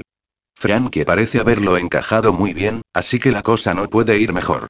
Me alegro, Coral. Espero que nos veamos pronto. Un beso, cariño. Y gracias de nuevo, de verdad. No olvidaré lo que has hecho por mí. A su hermana Víctor le importaba una mierda. Así que, ¿qué mal le hacía a nadie si salía con ese hombre? A Coral él ya no le interesaba, en realidad no le había interesado nunca. ¿Podría dejarse llevar por esa atracción arrebatadora que sentía por Víctor? Nunca había experimentado nada parecido antes. Solo había salido con tíos sin personalidad, capullos que nada más buscaban el morbo de liarse con las gemelas, o con alguno del círculo de Frankie, como el tal Ricky. Con tíos que únicamente querían un revolcono de los que solo pensaban en juerga y fiestas. Jerry era el único que la había hecho volver a creer en el género masculino, pero maldita fuera su suerte otra vez, con él no podía sentir ni una sola del millón de sensaciones que la inundaban nada más pensar en Víctor. Solo será una cena, pensó. A su hermana no le importaría. No tuvo en cuenta el pasado ni pensó que aquellos intercambios siempre traían consecuencias, que ella misma le había hecho prometer a Coral no volver a hacerlo. El problema radicaba en que en esa ocasión no sentía que sustituyera a su hermana, puesto que había sido esta quien la había sustituido a ella, utilizando su nombre y su vida. Ella era Marina, profesora de literatura que vivía sola con su gato y no se estaba haciendo pasar por coral. Se estaba mintiendo a sí misma y lo sabía, por mucho que su mente lo negara. Y lo que es peor, estaba mintiéndole a Víctor. Vamos, Marina, no lo pienses más, la animó él. Antes de darse cuenta, ya le había abierto la puerta del coche para que saliera y le había dado una palmada en el trasero. Te espero aquí. No tardes, añadió. Y allí estaba ella, subiendo los escalones de su vivienda de tres en tres, nerviosa y alterada, hasta detenerse ante la puerta de su vecina de enfrente. Llamó al timbre y un niño de unos cinco años le abrió la puerta. Carlitos, cariño, ¿está tu madre? ¿Qué sucede, Marina? Oyó decir a su vecina, que ya se acercaba por el pasillo, sosteniendo a otro niño de dos años sobre su cadera, mientras se limpiaba las manos en un paño de cocina. Necesito un favor, Juani. Juan y había llegado al edificio casi al mismo tiempo que Marina. Era una ex prostituta a la que la vida le había dado una segunda oportunidad. Con poco más de 20 años se había visto con dos hijos y tirada en la calle, y fue precisamente oír llorar al pequeño mientras el mayor se quejaba de hambre lo que la hizo reaccionar y buscarse la vida de la mejor forma posible. Los asistentes sociales le habían conseguido el alquiler de renta baja y le habían prometido no quitarle a los pequeños si conseguía un trabajo aceptable. Varios vecinos la ayudaron, incluida Marina, ofreciéndole la limpieza de la portería o de sus casas. Poco a poco se había ido corriendo la voz sobre su buen hacer y su responsabilidad y en pocos meses había conseguido hacerse cargo de la limpieza de diferentes locales del barrio, como un bar, un par de tiendas o el despacho de unos jóvenes abogados. Juan y Marina habían establecido un bonito vínculo de cooperación. Esta pasaba algunas horas en casa de su vecina para cuidar a los niños mientras su madre trabajaba y Juan y hacía la limpieza de su casa o cuidaba de tigres si era necesario.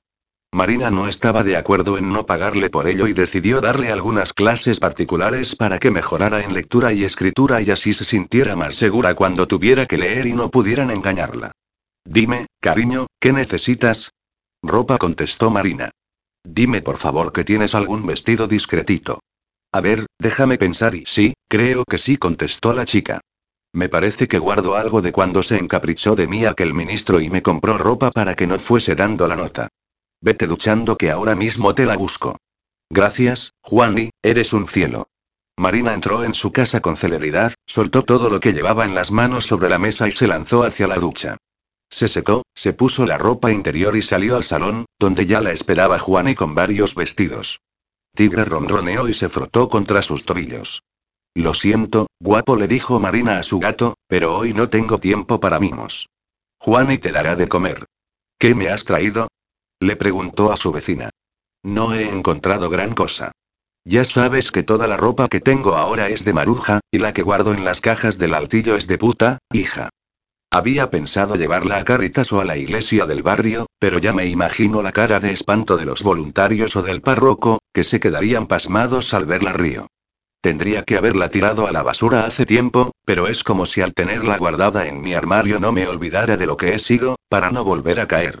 En fin suspiró, creo que este vestido negro te puede servir. Lo que sea, Juani, tengo prisa, dijo Marina, dejándose ayudar por ella. Levantó los brazos y se puso el vestido, sencillo, pero podía ayudarla en su propósito de no tener que presentarse con vaqueros a una cita elegante. Te queda niquelao, dijo su vecina, terminando de ponerle el cinturón. Oye, Marina, ¿tu cita es con el dueño de ese pedazo de carro que hay aparcado en la calle? Pues sí, yo pensaba que te acabarías enrollando con el profe ese de las gafas, pero veo que no te has conformado con tan poco. No es eso, Juan, y dijo ella, mientras se maquillaba ligeramente frente al espejo del lavabo. No me gusta por su dinero, me gusta y él. Cuidado, mi niña, dijo la joven con los brazos en jarras.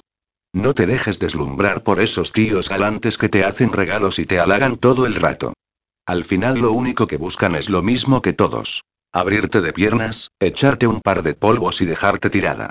Gracias por el consejo, Juan y contestó Marina, mientras se ahuecaba el pelo con los dedos y se lo secaba al natural, sin tiempo para más florituras, pero conozco de sobra las intenciones de los tíos. Y gracias por el vestido. Gritó, saliendo ya por la puerta. Al llegar a la calle, dejó que Julio le abriera la puerta del coche y se sentó de nuevo junto a Víctor. Este la miró complacido, le cogió una mano y se llevó la palma a los labios. Preciosa susurró. Ahórrate la cortesía, dijo Marina molesta. En 15 minutos no he podido hacer milagros. Retiró con brusquedad la mano, simplemente para evitar volver a derretirse con el roce de aquellos labios perfectos. Acabarás volviéndome loco, Marina dijo Víctor con una triste sonrisa. Cosas que antes te gustaban, ahora las odias. Cosas que deseabas, ahora las rechazas. Eres y desconcertante. Unos minutos más tarde, se bajaron del coche frente a la entrada de un elegante restaurante y ella cogió el brazo de Víctor sin ser consciente de que lo hacía. Una vez dentro, se sentaron a una mesa y un amable camarero les dejó la carta. A Marina volvió a vencerla la curiosidad mientras miraba alrededor. Como había sucedido en la cafetería, se suponía que ella ya había estado allí y no debería sorprenderla la elegancia del lugar, la decoración exclusiva o la relajante música que sonaba. ¿Algo te disgusta, Marina? Le preguntó Víctor, que, maldito fuera, había advertido la curiosidad en sus ojos. No, claro que no. Es solo que antes no me paraba a apreciar los detalles. Es un sitio muy bonito, Víctor, gracias. No hay de qué le contestó él, mirándola intensamente e intentando seguir indagando en ella, un poco confuso. He pedido lo de siempre. Genial, gracias. Ahora solo debía intentar no poner cara de sorpresa cuando le colocaran el plato delante. A ver cuál podía ser la predilección de su hermana en un lugar como aquel. Y, sobre todo, champán francés añadió Víctor, sirviéndolo él mismo con pericia en dos copas. Tu favorito. Por supuesto, dijo Marina.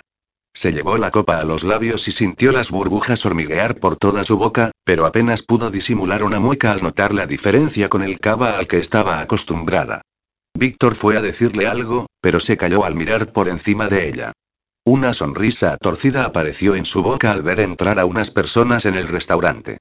Vaya, qué sorpresa dijo poniéndose en pie. Es mi querido hermano y nuestro abogado con dos amigas. Ya nos han visto, así que no nos queda más remedio que pedirles que se acerquen y así los saludas. Marina se tensó.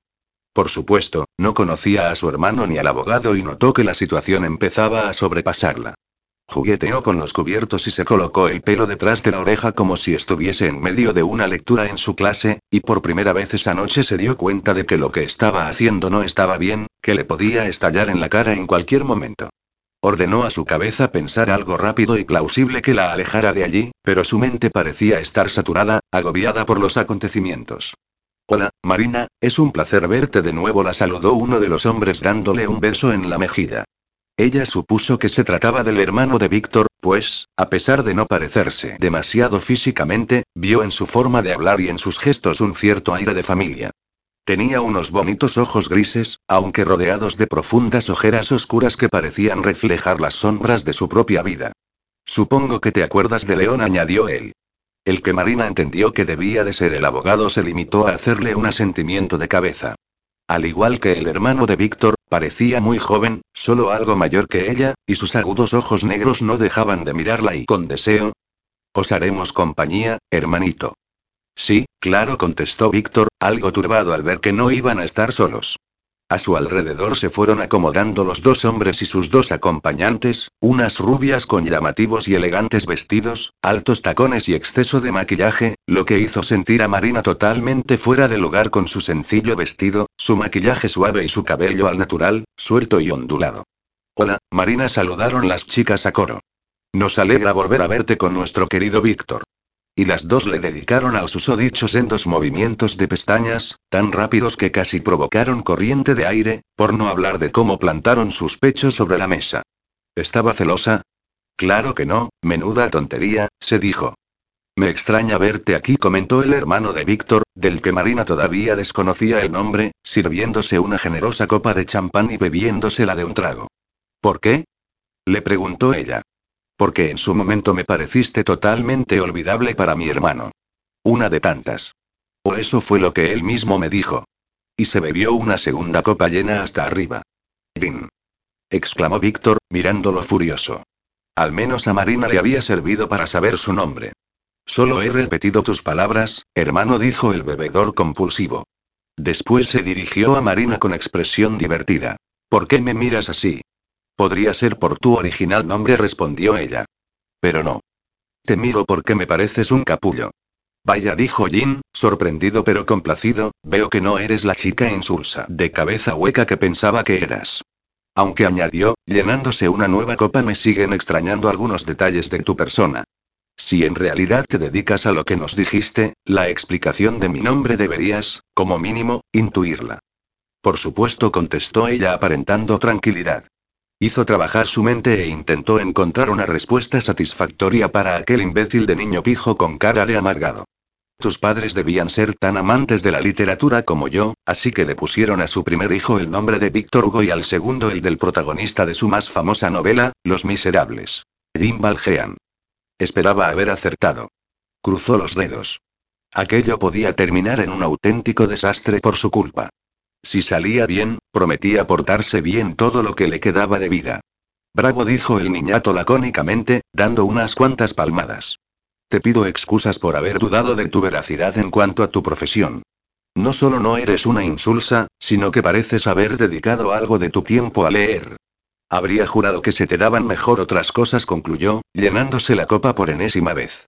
Como ya sabes y te he demostrado, soy profesora de literatura, replicó Marina furiosa. Sí, es cierto, dijo él tras beber otro largo trago, aunque me sigue resultando tan increíble y Marina miró a Víctor y alucinó por completo cuando lo vio quieto e inexpresivo. Se suponía que le debería haber llamado la atención a su hermano, apartar la botella de su lado o hacerlo callar, puesto que comenzaba a dar serias muestras de embriaguez y a decir cosas fuera de lugar. Una de las chicas al menos le reconocería es mérito, intentó distender el ambiente enrarecido. Y dime, Marina, ¿cómo llevas aquel tema que te preocupaba la última vez que nos vimos? Genial. Ahora sí que estaba segura de que aquello iba a acabar mal. No solo se había metido en la piel de otra persona, sino que había tenido una cita con alguien que la suponía esa persona. Para colmo, toda aquella gente no dejaban de mirarla, no dejaban de hablarle y de preguntarle por cosas de las que no tenía ni idea y creo que voy un momento al baño, dijo, levantándose de inmediato. Los nervios comenzaban a dominarla y ya no podía seguir allí. La cita del otro día con Víctor había sido bastante inofensiva, pero no sabía qué mosca le había picado para haber accedido a volver a salir con él. Ella era la gemela sensata, joder, ¿cómo se había dejado arrastrar por aquella inesperada atracción? Te acompaño. Le dijo la rubia despampanante. Una contrariedad, pero ya se le ocurriría alguna salida. En cuanto llegaron a la puerta del baño, Marina se llevó una mano a la frente e hizo el gesto de acordarse de algo. Vaya, perdona. He olvidado hacer una llamada muy importante. Si me perdonas y dejando a la chica con la palabra en la boca, sacó el móvil de su bolso, se lo llevó a la oreja y continuó caminando con pasos resueltos hasta llegar a la salida. Una vez fuera, se paró en seco al ver a Julio, el chofer, apoyado sobre el capó del coche hablando con una chica. Se fijó por primera vez en lo joven que era, en su bonito cabello castaño sin la gorra, y en la pícara sonrisa con que miraba en esos momentos a la chica, que parecía totalmente embobada con él. Dio mentalmente las gracias por aquella distracción y corrió por la acera en sentido contrario como una posesa, esperando encontrar un taxi libre. Uno de ellos se detuvo y Marina se subió antes incluso de que llegara a pararse del todo. Solo entonces se permitió expulsar el aire que habían estado conteniendo sus pulmones durante todo ese tiempo.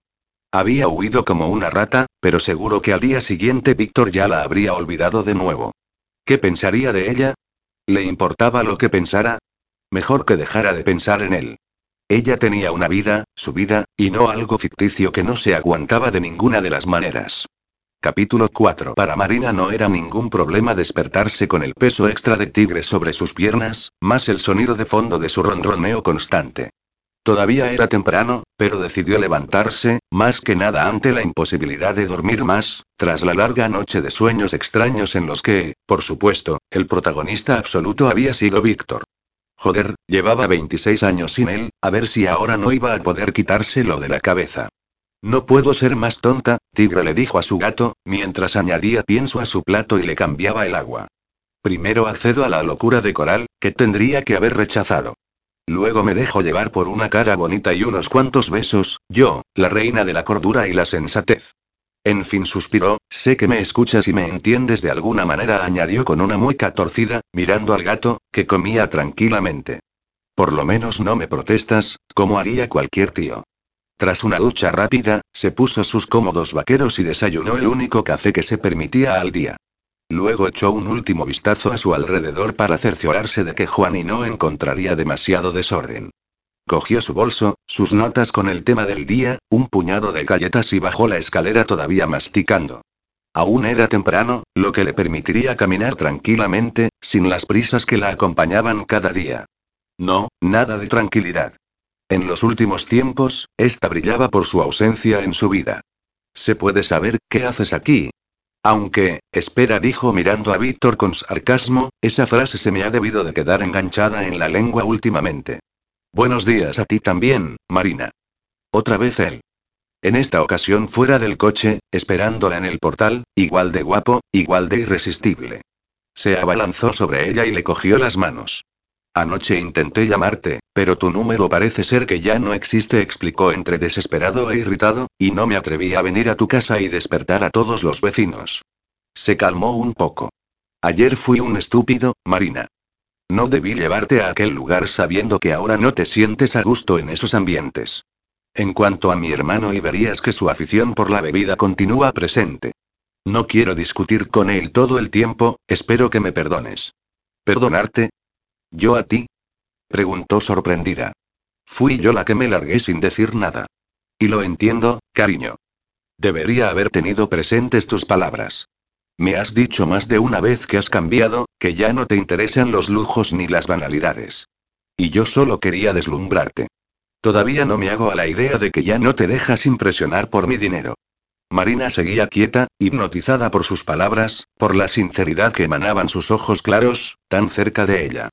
Sus manos continuaban envueltas por las suyas, calientes y confortables. Hola, Marina, buenos días, la saludó una de las ancianas del edificio, la señora Ruth, que siempre coincidía con ella a esas horas, cuando bajaba a comprar el pan. Genial. Al día siguiente todo el bloque sabría que estaba hablando con un hombre en el portal. La mujer pasó de largo y salió a la calle sin dejar de mirar con reprobación a la pareja. Creo que será mejor que salgamos fuera, dijo Víctor, cogiéndola de la mano. Te acompaño al trabajo. No es necesario, de verdad, y pero se vio irremediablemente arrastrada por aquel hombre arrollador. Escúchame, comenzó a decir él, una vez fuera. El sol de la mañana ya comenzaba a lanzar sus incipientes rayos, anunciando el calor que los invadiría ese día. Creo que ayer la cagué llevándote a ese sitio y, para colmo, se presentaron mi hermano y León con las tías que ya la pifiaron contigo la otra vez. Lo siento, déjame compensarte. Por supuesto, no sabía de qué hablaba. Ahora escúchame tú, le dijo Marina. Sus ojos azules bajaron hasta sus manos unidas. Víctor se la había cogido mientras caminaban por la concurrida acera del paralelo, y no pudo evitar sentir una ola de calor en su pecho. No es necesario que te disculpes ni que me compenses de ninguna manera y Marina se vio interrumpida de golpe, cuando Víctor la apoyó contra la pared de un edificio. Sin tener en cuenta a la gente que pasaba por allí a esas horas, le cogió la cara entre las manos y unió sus labios en un beso dulce y suave. Los de él estaban tibios y sabían a café y Marina volvió a verse inundada por los suaves aleteos de aquellas mariposas que entraron en su cuerpo nada más conocerlo, y que todavía seguían allí, en su estómago, dispuestas a revolotear de nuevo cada vez que ese hombre la rozara. Marina y susurró Víctor, apoyando su frente en la de ella, por favor, concédeme esta noche, únicamente esta noche. Si no resulta, no volverás a verme ni osaré volver a molestarte. Víctor y susurró ella también sin saber qué decir. Sé que los viernes terminas las clases al mediodía, continuó él, apartándose un poco, pero con su rostro todavía muy cerca. Sus dedos jugueteaban con su cabello y Marina sentía los escalofríos que le provocaban esos leves roces a través de toda su espina dorsal. Si te parece, prosiguió Víctor, cuando acabes te estaré esperando en el coche. Te daré una sorpresa y te prometo que esta vez será agradable. Nada de sitios caros, ni de tener que cambiarte de ropa. Así como vas estás perfecta, dijo, separándose de ella y contemplándola. Luego le volvió a coger la mano y continuaron su camino hacia el instituto. ¿Y qué podía hacer ella, aparte de dejarse llevar? Sin conocerlo apenas, Víctor se había introducido de golpe en su vida, con su carácter optimista, vital y encantador. A pesar de la arrogancia que le otorgaba su dinero, era simpático y destilaba alegría y vitalidad por cada poro de su piel. Te dejo aquí, le dijo a unos metros del colegio. Por si no quieres que tus compañeros te hagan preguntas incómodas. Pues yo creo, dijo Marina risueña, que me dejas aquí para no volver a verte asediado por una turba de adolescentes ansiosas con las hormonas revolucionadas.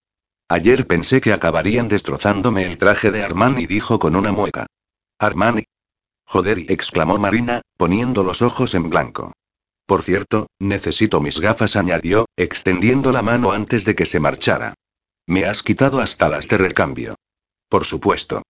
Con su habitual sonrisa cautivadora, Víctor sacó las gafas con montura violeta del bolsillo interior de su americana. Se las colocó con cuidado y no pudo resistirse a inclinar la cabeza para besarla dulcemente en la punta de la nariz y en la boca. Hasta luego, Marina. Espera. Le dijo ella. Dame también las otras. Las necesito por si pierdo estas o se me rompen. Después respondió él con una pose arrogante a la vez que divertida, cuando aparezcas en nuestra cita. Y se marchó. Desde que empezó el curso, Marina no recordaba haber mirado tantas veces la hora como ese día, y mucho menos en viernes. En los últimos tiempos, su vida se había limitado al trabajo, tanto dentro como fuera del edificio del instituto. Ya estuviera preparando las clases, corrigiendo tareas o buscando información, Marina se sentía feliz.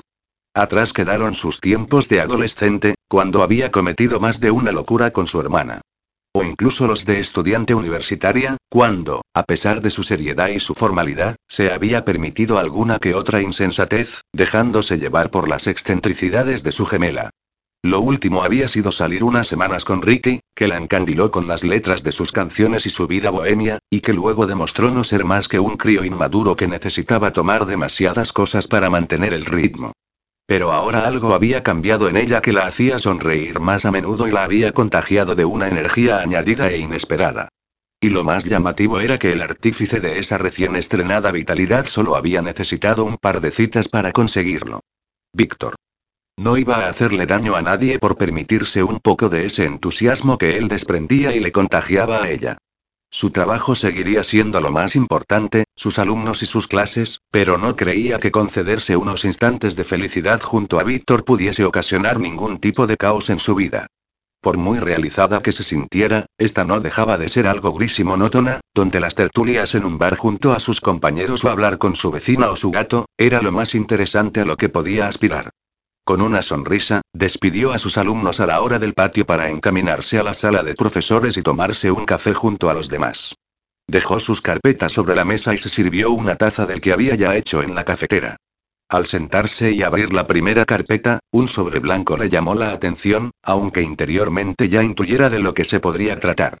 Efectivamente, lo abrió y sacó una nota escrita con ordenador, otra más de las cuatro o cinco que ya había recibido desde que trabajaba allí.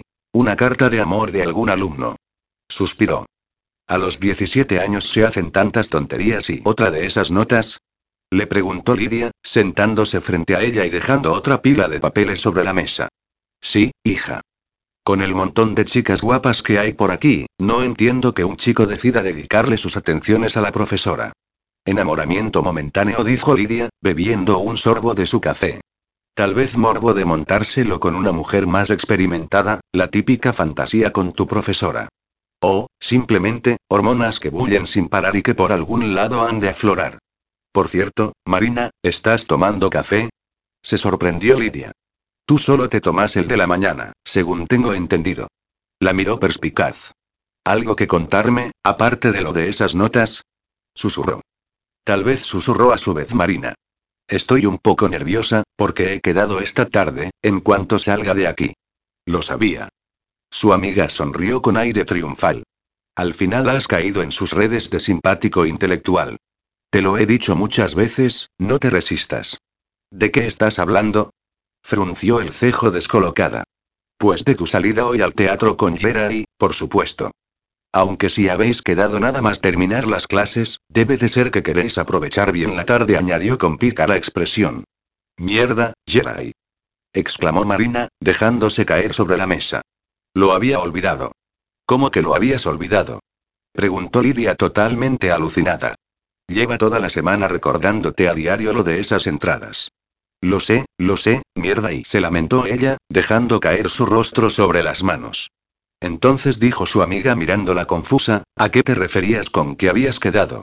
A que he conocido a alguien fuera de aquí. Vaya, no sabía que tuvieras tanta vida social interesante. No habrá sido por internet y no, claro que no. Y mi vida social no es interesante, Lidia. Ha sido algo y extraño. Desde luego, no iba a contarle la historia completa, después del tiempo que su amiga llevaba intentando juntarla con Jerai.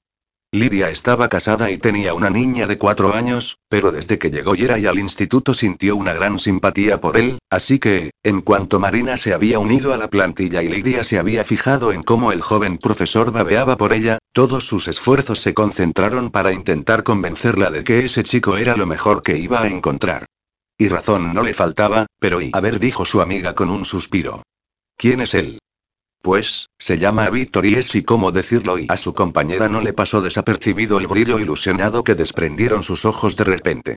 Es una especie de torbellino que me ha pasado por encima y ha parecido despertarme de golpe de mi letargo, concluyó Marina.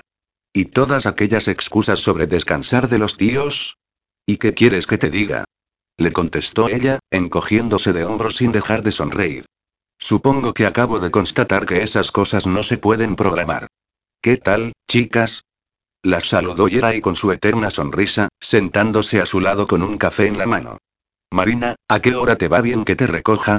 Pues sí, la chica miró de reojo a su amiga, como esperando que le echara un cable, pero Lidia abrió las manos con un gesto evidente de, tú te lo has buscado. Verás, Yeray, dijo Marina. No me lo digas, la cortó el profesor de matemáticas, te ha surgido algo y no puedes venir. Bueno, y continuó dudando Marina. No entendía cómo se le hacía tan difícil mentirle a Jerai. Le dolía en el alma decirle que se le había olvidado, pero mucho más ponerle cualquier excusa. Lo habías olvidado, ¿no es cierto? Dijo el joven, derrotado, con un hilo de voz. ¿Y has hecho otros planes? Algo así contestó Marina con unas tremendas ganas de agofetearse. Hacerle daño a él era como hacerse daño a sí misma. Entiendo. Jerai se levantó algo aturdido, dejándose incluso el café a medias sobre la mesa, y desapareció por la puerta. Te habrás quedado a gusto, le recriminó Lidia a Marina. Pues escúchame una cosa, guapa, podrás ser muy mona, con ese aire inocente y sensual, pero por mucho que tus alumnos se masturben pensando en ti, no creas que te va a ser fácil encontrar un tío que merezca más la pena que él. Lidia. Exclamó Marina, sorprendida por la diatriba que le acababa de soltar. Lo siento, perdona, se excusó, pasándose una mano por la cara. Supongo que siento debilidad por él. Es como una especie de hermano pequeño para mí y me duele ver que le haces daño. Yo nunca le he dado pie a nada, Lidia contestó Marina algo más seria. Le he dejado claro muchas veces que somos amigos, nada más.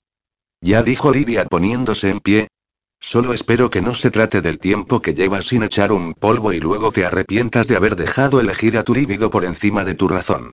Y se marchó también. Varias clases más tarde, al terminar la última de ellas, Marina dio un respingo cuando el sonido del timbre avisó del final de la mañana y del día lectivo. Por fin. Sus nervios comenzaron a ponerse realmente en alerta, con una mezcla de ansia y desasosiego que hacían aumentar su ritmo cardíaco con solo pensar en volver a ver a Víctor. Se despidió de sus alumnos y de los profesores excepto de los dos que ella buscaba, haciendo algo de tiempo para dejar salir al tumulto de adolescentes que se agolpaban en la salida. Fue capaz de localizar a Lidia, que, en cuanto la vio, la abrazó y la cogió de un brazo. Perdona otra vez por lo de antes, Marina le dijo, mientras caminaban juntas por uno de los largos corredores. A veces parezco idiota. Como si no entendiera que no se puede forzar a nadie a que le guste otra persona. ¿Intentas chantajearme para conseguir algo a cambio de mi perdón? Le preguntó ella suspicaz, pero sin dejar de sonreír ante las muestras de afecto de su amiga. Pues ya que lo dices, respondió la otra, con la luz del sol amenazando con cegarlas, podrías presentarme a ese tal Víctor. Y así de paso le pongo nota. Más vale que pase del aprobado o yo misma le digo que se largue. No sé si estará en el coche, dijo Marina, dirigiendo su vista hacia el vehículo. La fachada del edificio y sus alrededores aparecían ya casi desiertos, como si una enorme varita mágica se hubiese agitado y hubiese hecho desaparecer a cada uno de los alumnos. Una varita mágica llamada Viernes tarde. En ese momento, alguien pareció surgir de la nada. Víctor caminaba hacia ellas, todavía a varios metros de distancia. Fue acercándose poco a poco, a pasos lentos, contoneando las estrechas caderas, decidido a que paladearan su presencia, como si eso hiciese falta, después del impacto de su aparición. Su estilo había cambiado radicalmente. Llevaba unos vaqueros oscuros y una camisa celeste que intensificaba el azul claro de sus ojos, como pudieron ver en cuanto se quitó las oscuras gafas de sol. Su boca se curvaba en una sonrisa letal, capaz de hacer suspirar a cualquier fémina. A Marina la primera. Y a su amiga a la segunda. Joder, susurró esta, sin apenas mover los labios. ¿Ese es tu Víctor? No me extraña que te olvidaras del teatro. Yo me habría olvidado hasta de mi nombre. Es que esto es jugar en otra división, guapa. Hola, Marina susurró sensualmente Víctor llegando ante ellas. En deferencia a su acompañante, solo le dio un dulce beso en los labios, pero como había dicho Lidia, Marina se olvidó hasta de su nombre, y se aferró a su camisa para intentar acercarlo un poco más y paladear el sabor pecaminoso de sus labios. Él apartó la boca y le sonrió complacido, prometiéndole con la mirada todo lo que estuviese por venir. Ejem carraspeó Lidia sintiéndose totalmente ignorada. Perdona, sonrió Marina, mientras parpadeaba para hacer desaparecer el velo de pasión de sus ojos. Lidia, este es Víctor. Ella es mi compañera, Lidia, profesora de latín. Encantado dijo él, al tiempo que besaba el dorso de la mano de la mujer. Lidia apenas pudo controlar el suspiro que escapó de su boca. ¿No nos íbamos? preguntó Marina, poniendo los ojos en blanco ante aquella muestra de encanto masculino. Sí, nos vamos. Hasta otra, Lidia dijo Víctor, encaminándose al coche. Marina también se despidió de su amiga dándole un abrazo, mientras le susurraba al oído con voz pícara. ¿No ibas a ponerle nota? Soy de letras, le dijo Lidia, todavía con los ojos muy abiertos, supongo que por eso no soy capaz de encontrar el número adecuado con el que poder calificarlo. Marina soltó una carcajada y se volvió hacia el lujoso vehículo, donde ya la esperaba Julio con la puerta abierta. Mientras el coche arrancaba y desaparecía entre el tráfico, Lidia emitió un sonoro suspiro, justo antes de notar una presencia a su espalda. Lo siento, Jerai dijo, sin tener que darse la vuelta para reconocerlo. No te preocupes, Lidia dijo él, apretándole un hombro. No tienes por qué estar tan triste por mí. No solo lo estoy por ti, Jerai, sino por los dos. Temo que al final tú no seas el único con el corazón roto. Si le hacen daño, respondió el joven profesor, aquí estaré esperándola, para ayudarla a recomponerse. Capítulo 5. Menudo capullo estás hecho, le dijo Marina sonriente, una vez dentro del coche. Yo. Contestó Víctor con fingida inocencia. ¿Por qué? Sabes perfectamente lo que produces en las mujeres, así que no te hagas el ingenuo conmigo. ¿Y qué es lo que produzco, Marina? Le susurró él. Dímelo tú. Otra vez lo estaba volviendo a hacer. Marina notó perfectamente cuando su corazón empezaba a acelerar sus latidos y se le aflojaban las piernas al ver la espectacular imagen de Víctor recostado sobre los asientos. La camisa se le había abierto ligeramente, mostrando un pequeño remolino de vello, tenía las piernas abiertas y se había quitado las gafas de sol, guardándolas en el bolsillo de la camisa. Ofrecía una imagen tan apetecible, que Marina fue incapaz de recordar cuándo había sido la última vez que sintió un anhelo semejante. Sus pezones cosquilleaban y su sexo se humedecía más y más por momentos. Joder, con solo mirarlo. No podía imaginar cómo reaccionaría si la acariciara, si la desnudara. ¿Cómo sería tenerlo encima mientras la penetraba y la embestía con fuerza y... Dios, hacía tanto tiempo y, y, para colmo, sabía que con Víctor no sería igual que con cualquier otro. Si me sigues mirando así, le dijo él, interrumpiendo sus lascivos pensamientos, acabaré follándote en el puto coche. Joder. Ahora sí que la había excitado del todo con sus palabras, haciendo que su mente se llenara de tórridas imágenes de ambos desnudos, en las que ella se sentaba sobre él a y lo cabalgaba allí mismo, en el asiento de cuero. Él, mientras tanto, la besaría en la boca y acariciaría sus pechos y ella no dejaría de subir y bajar y de elevar los brazos al techo, gimiendo descontrolada por el placer que ardería en sus entrañas y Dios, qué locura. Continuó mirándolo como si evaluara por dónde empezar a hincarle el diente, pero decidió pasar a la broma para distender un poco la tensión sexual que se había creado entre los dos. Me has preguntado qué es lo que produces en las mujeres, dijo Marina con una sensual sonrisa y yo te he contestado. Solo que sin palabras. Únicamente con mi ardiente mirada le susurró divertida. Bésame ahora mismo, dijo Víctor con la respiración acelerada. Él no parecía estar de broma. Aún no nos hemos besado en todo el día. Sí lo hemos hecho, contestó Marina intentando no reír, varias veces esta mañana, en la calle. Me refiero a un beso de verdad, dijo él, apretándola contra su cuerpo. Quiero sentir tu lengua en mi boca. Ella también moría por besarlo, pero inconscientemente desvió la mirada hacia el chofer, que conducía el vehículo como si estuviese en un mundo totalmente ajeno a ellos. No te preocupes por Julio, dijo Víctor, tan cerca de ella que casi podía saborear su aliento. Él ya sabe lo que implica su trabajo. Solo ha de conducir. ¿Lo dices por lo que suele ocurrir aquí detrás? Preguntó Marina bastante molesta. ¿Sueles tirarte a las chicas en tu coche mientras tu chofer conduce? ¿Ahora te importa eso? Le preguntó él, mirándola fijamente con sus ojos claros. Desde tan cerca, Marina podía apreciar mejor aquella extraña tonalidad de azul, tan claro que parecía mezclarse con el gris, sin el más mínimo resquicio de cualquier otro color. Sin motas, sin aguas, límpidos y brillantes. Sí, me importa, contestó sin pensárselo. Le dolía solo de imaginarlo. Aunque fuese incapaz de entender que sintiera eso por alguien a quien apenas conocía. Antes no te importaba nada de lo que yo hiciese con otras, susurró él, deslizándole la yema del dedo pulgar por el labio inferior. Me dejaste bien claro que cada uno podía hacer su vida, que lo nuestro solo era sexo. También lo era para ti, replicó ella. Ahora no me voy a conformar con eso. Víctor acortó la mínima distancia que los separaba y tomó su rostro entre sus manos para besarla, esta vez mucho más profundamente. Marina se olvidó del lugar del posible espectador y se dejó llevar por sus labios y su lengua.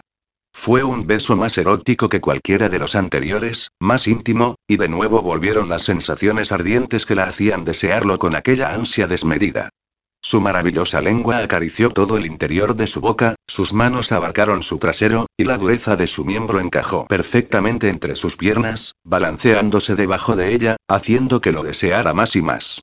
No quiero parecerte demasiado sensato, dijo él, tratando de calmar su respiración, pero será mejor que paremos o no respondo. Claro, contestó ella con una sonrisa de boba. De pronto, el paisaje que se divisaba tras las ventanillas la hizo fruncir el cejo. Estamos saliendo de la ciudad. ¿A dónde vamos? Al aeropuerto. ¿Al aeropuerto? gritó Marina separándolo de ella con un fuerte empujón. ¿Cómo que al aeropuerto? Es donde se suelen coger los aviones. ¿Coger un avión? repitió con cara de pánico. ¿De qué estás hablando? ¿Para ir a dónde? No llevo equipaje y tengo a mi gato solo y deja de preocuparte, cariño. Víctor sonrió como un padre que intenta sorprender a su hijo sin desvelar pistas del secreto. No es lo que te imaginas. Cogeremos mi avión privado y volveremos en unas horas. Joder, ¿esto es lo que tú llamas una cita más normal? ¿Crees que me disgustó el restaurante pijo y lo arreglas con un viaje en tu avión privado? Preguntó sin parar de chillar. Pero poco consiguió con tanta queja y grito. En cuestión de minutos, Julio le abría la puerta del coche, le hacía un cortés saludo con la cabeza y le abría paso hasta el avión que los estaba esperando. Antes de subir, Marina le pidió de nuevo explicaciones a Víctor. Confía en mí, Marina. Solo vamos a mi casa, a un pequeño retiro que tengo en Lanzarote. Lanzarote. Gritó alucinada. Llegaremos en poco más de tres horas, dijo él mirando su reloj, un poco más hasta la casa, el momento perfecto para cenar. Mientras hablaba, aprovechando su aturdimiento, la cogió del brazo y subió con ella al avión. Se sentaron en sus respectivos asientos y añadió. Podemos estar de vuelta mañana mismo. Mañana. Repitió confusa. Deja que llame a mi vecina para que cuide de mi gato. Por supuesto. Marina cogió el móvil y le pidió a Juani que se encargara de Tigre. Ya no recordaba cuándo había sido la última vez que se había ausentado de su casa una noche entera. Seguía aún algo desconcertada, pero no tan asombrada como cabía esperar. No sabía qué iba a pasar aunque lo intuyera, sin embargo, aquello le pareció algo natural que tenía que ocurrir desde que lo vio acercarse a ella la primera vez y que la besara tan dulcemente, un beso que pareció sellar su destino. Unos minutos después, ya sobrevolando el mar Mediterráneo, Víctor apareció con dos copas y una cubitera con una botella en su interior. Se sentó a su lado y la vio observar meditabunda por la ventanilla el cielo que los rodeaba. Solo unas pocas nubes salpicaban de vez en cuando el nítido azul. Ya he hablado con el piloto, dijo mientras servía las copas. El tiempo es perfecto y llegaremos antes de lo previsto. Le ofreció a ella una de las copas. Toma, bebe, aunque esta vez no es champán francés, es cava. Tranquilo, contestó Marina encantada cogiendo la copa, me gusta más. Solo te pedía el otro para impresionarte. Pues me alegro, dijo él, bebiendo sin dejar de observarla por encima del borde. Espero que no te haya molestado este súbito secuestro. Te prometo que no es lo que te imaginas. No deseo deslumbrarte ni presumir de nada. Ya lo verás. Está bien, respondió Marina, mientras dejaba que las burbujas salpicaran su lengua. Después le devolvió la copa y se frotó los brazos, algo molesta por el aire acondicionado. ¿Tienes frío? Un poco. Aceptó encantada la suave manta que Víctor extendió sobre los dos de forma delicada, como si con ese gesto le comunicara que iba a cuidar de ella. En ese instante fue consciente de que estaba en manos de un desconocido, en un avión, teniendo como única información de su destino la que él le había dado. ¿Quién era Víctor Olsen? Solo sabía lo rico que era, que junto con su familia era dueño de una marca deportiva archiconocida, que tenía un hermano alcohólico y unos padres amantes de la lectura que les ponían a sus hijos nombres literarios. Pero nada más. Y allí estaba, en un avión camino de Lanzarote con un hombre que era un enigma para ella y que la había hecho sentir más viva que nadie. La trataba con dulzura, era atento y amable y, para colmo, sentía una irresistible atracción sexual hacia él, algo que no le sucedía desde tiempos remotos. Sabía que solo sería una más en su lista, una de las que se impresionaban con su chofer, su avión o su físico, pero ella era una mujer inteligente que se lo tomaría como una trepidante aventura que daría una pincelada de color a su vida sentimental un tanto gris. Sin darse apenas cuenta, cerró los ojos, cansada por la falta del sueño de las últimas noches, y cuando los abrió se encontró con que Víctor la estaba mirando. Le pareció el rostro más hermoso que había visto nunca en un hombre, de facciones casi perfectas, y sus ojos y Marina se sumergió en ellos en ese instante, tan claros, tan luminosos. Casi llegó a pensar que ese brillo que irradiaban en su presencia era debido a la felicidad que sentía al verla. Pero solo casi. Víctor bajó la cabeza y posó sus labios en los suyos, tomando su boca lentamente, con tranquilidad, como si pretendiera llegar hasta la isla besándola todo el camino. Esa lentitud hacía que Marina se sintiera mucho más ansiosa y anhelante, sobre todo cuando él profundizó el beso con la lengua y recorrió todo el interior de su boca. Marina emitió un gemido y posó sus manos sobre su duro pecho, lo que hizo que él reaccionara y enredara los dedos en su pelo con un gruñido, penetrando aún más su boca con su lengua, hasta que ella casi dejó de respirar. Marina sintió su cuerpo más caliente que nunca, casi líquido, y saberse en un avión, aunque los pocos tripulantes no estuviesen presentes, aumentaba el erotismo del beso. Víctor se retiró de su boca y la miró de nuevo. Sus pupilas dilatadas le habían oscurecido los ojos, y su respiración era rápida y profunda. Sin dejar de mirarla, bajó las manos por su blusa, amparándose en la protección de la manta, y le desabrochó los primeros botones. Marina empezó a respirar más a prisa aún que él. Sus pechos parecieron pesarle más que nunca mientras Víctor los miraba y pasaba sus manos sobre la tela del sujetador poco a poco, como si le pidiera permiso para hacer lo que había deseado desde el principio. Apartó las copas de encaje, primero una y después la otra, dejando a la vista sus pechos, con los pezones tensos e hinchados. Ella tuvo que hacer una inspiración profunda para no gritar cuando se los apresó entre los dedos y comenzó a pellizcarlos, tirando de ellos, al tiempo que bajaba la cabeza de nuevo para volver a besarla. Marina movió las caderas por instinto, buscando lo que tanto deseaba. Víctor interrumpió el beso para bajar sus labios por su garganta hasta llegar a sus senos y poder pasar la lengua por ellos. Marina jadeaba. Continuaban tapados con la manta, tenía la cabeza de Víctor entre sus pechos y su lengua sobre ellos, lamiéndole cada pezón, pasando de uno a otro con frenesí. Ella se agarró con fuerza a su cabello intentando que no parara, que no la soltara nunca. De pronto, notó una mano de él entre sus piernas, luego le desabrochó el botón del vaquero y se la introdujo bajo la tela hasta encontrar el encaje de las braguitas y hacerlo a un lado.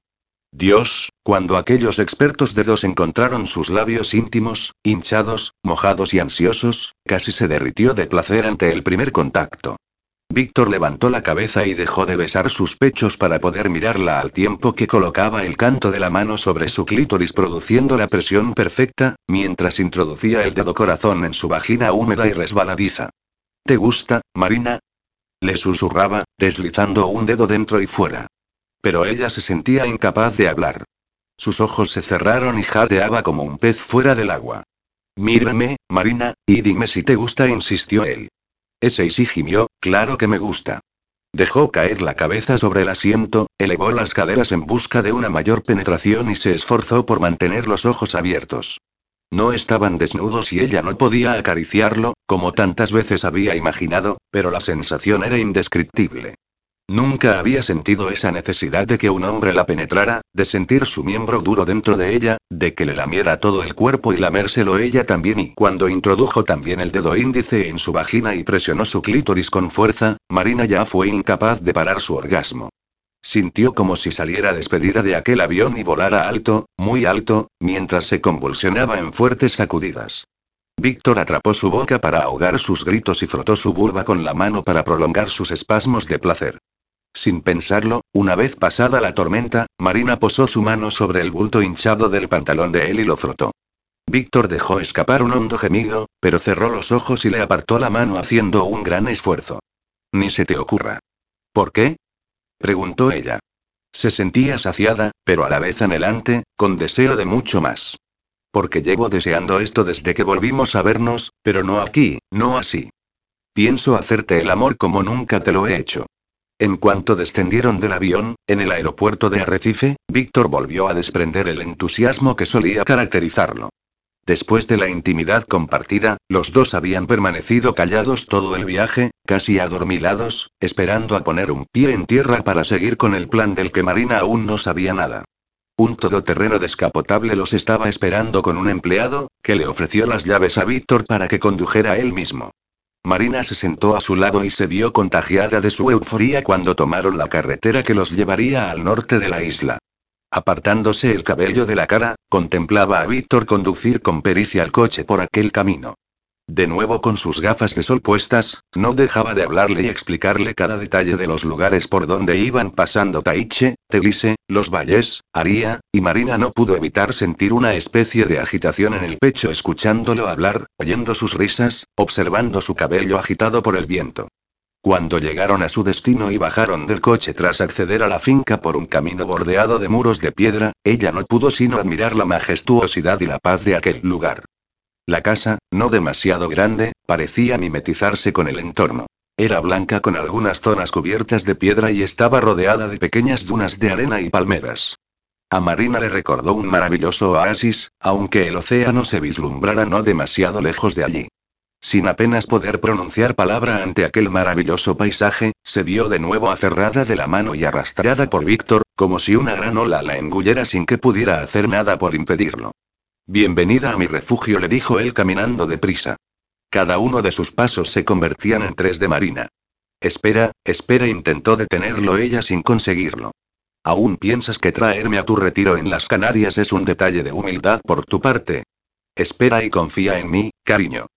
No entraron en la casa como ella esperaba, sino que la rodearon y siguieron caminando a través de una terraza y un porche hasta llegar a un bonito jardín donde destacaban varias clases de cactus, sobre todo plantas de aloe vera y algunas coloridas flores que surgían de la tierra volcánica. Y allí, entre aquellos macizos floridos, fue donde Víctor se paró en seco y le mostró lo que había preparado para los dos. Un sencillo mantel a cuadros rojos y blancos descansaba en el suelo, sobre el que se habían dispuesto dos platos, dos vasos y sus correspondientes cubiertos, todo ello de plástico. Unas servilletas de papel, una cesta con comida y una pequeña nevera portátil completaban la divertida escena. Marina no supo si reír o decirle un par de cosas, pero se limitó a seguir aquel juego que él parecía completamente complacido de haber ideado. ¿Me has montado un picnic? Preguntó, tratando de sonar algo exasperada. Como puedes ver, comenzó él entusiasmado, nada de florituras. En la cesta añadió mientras la abría hay tortilla de patatas, carne empanada, queso y embutido. También tenemos pan. Abrió una bolsa de tela para mostrarlo, vajilla y cubertería de plástico y nada, nada de lujos. ¿Qué te parece? Le preguntó luego expectante. Pues sí, a Marina le costaba decirle que aquello, por muy sencillo que pareciera, seguía siendo una demostración de su poder y su dinero, pero algo dentro de ella le impidió chafarle aquel entusiasmo que demostraba.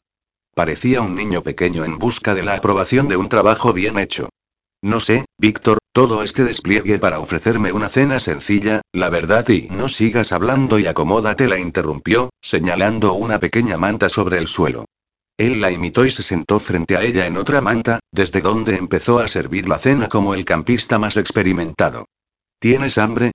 Estoy hambrienta, contestó con una radiante sonrisa. Víctor, al contemplarla, no pudo resistir estirarse por encima de la comida y darle un breve pero sonoro beso en los labios. Pues come, antes de que yo me encargue de hacerla desaparecer. Y le puso delante un inestable plato lleno de tortilla y carne y otro con el pan, el queso y el embutido. Hizo lo mismo para sí, y abrió la pequeña nevera para sacar una botella de vino de su interior. Únicamente me he permitido el lujo de un buen vino, dijo, sirviendo un vaso para cada uno. ¿En vasos de plástico? preguntó ella divertida, antes de cogerlo y beber un sorbo. ¿Acaso crees que solo soy capaz de beber en cristal de Bohemia? preguntó él, dando un pequeño sorbo. A continuación, se dispusieron a atacar aquella sencilla comida como si fueran dos náufragos recién rescatados. Dios dijo Marina con la boca llena, hacía tiempo que no probaba una tortilla tan deliciosa. Nunca tengo tiempo para cocinar o ir a la compra. Cuando abro mi nevera y contemplo su interior, solo me quedan ganas de cerrarla y comer cualquier cosa que tenga por ahí. Y dime, Marina dijo él minutos más tarde, mientras le servía un nuevo vaso de vino, que estaba tan bueno y fresco, y entraba tan bien con la comida, que ella ya había perdido la cuenta de los vasos que había bebido, ¿qué ha podido ocurrir en tu vida para este maravilloso cambio que te ha acontecido? Joey dudó. Teóricamente, aquel era el momento adecuado para decirle la verdad, pero no le salieron las palabras y por qué tuvo miedo. Miedo de acabar con aquel sueño tan perfecto, a dejar de ver a aquel hombre maravilloso, a dar por finalizada su romántica aventura. Sabía que de todos modos acabaría pronto, así que, ¿para qué enredar las cosas?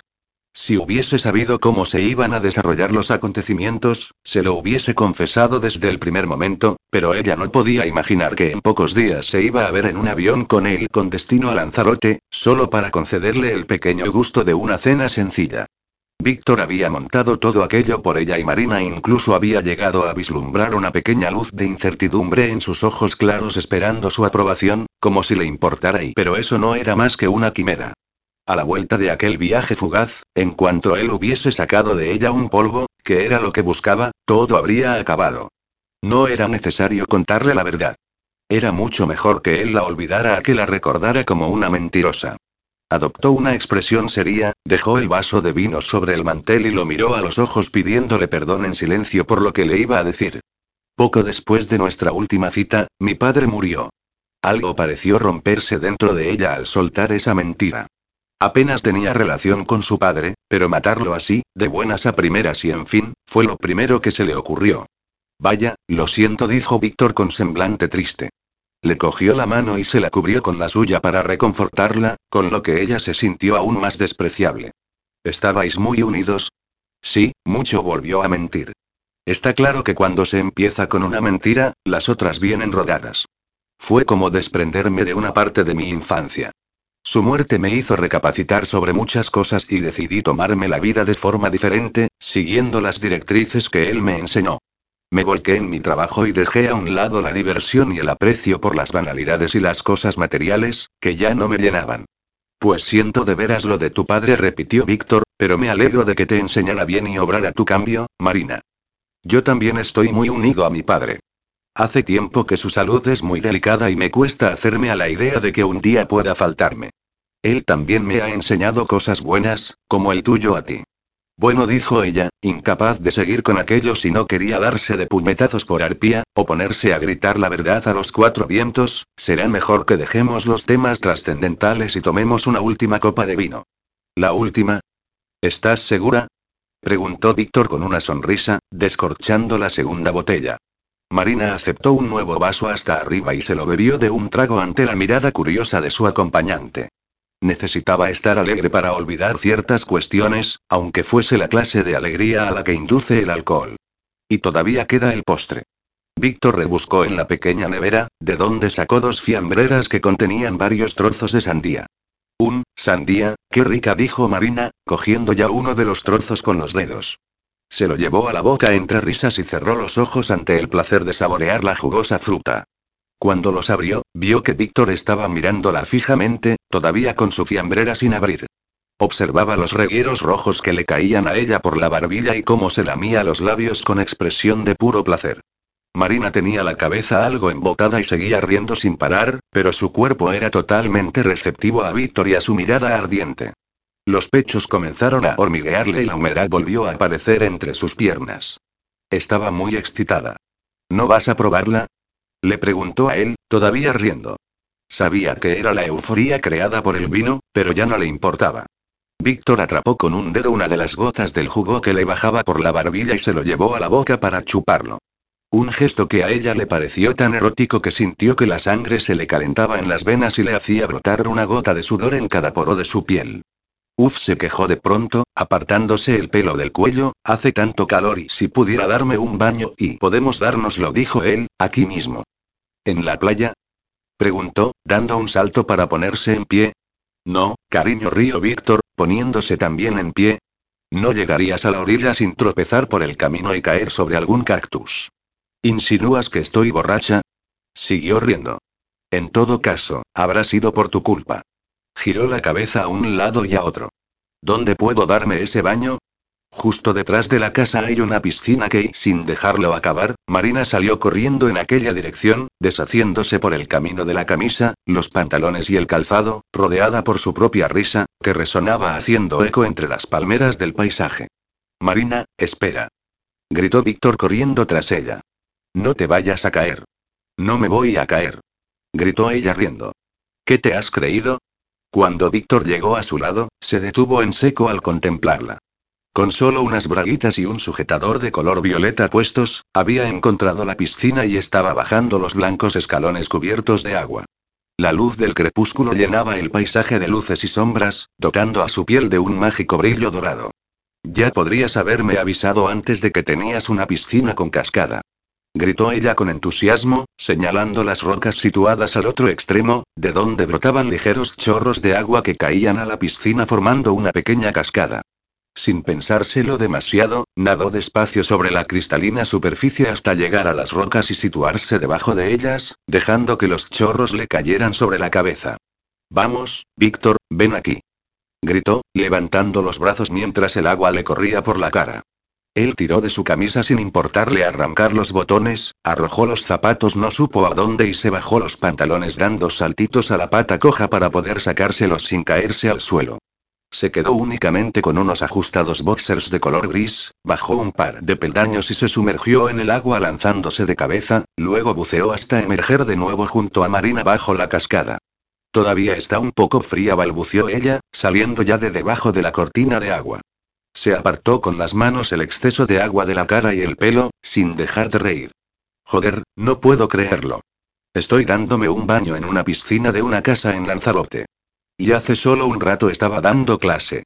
Atraído por su entusiasmo, Víctor se acercó hasta que ella sintió sus senos incrustados en el duro pecho de él. Sus pezones doloridos le enviaban ramalazos de placer y su sexo palpitó con el roce de su duro miembro.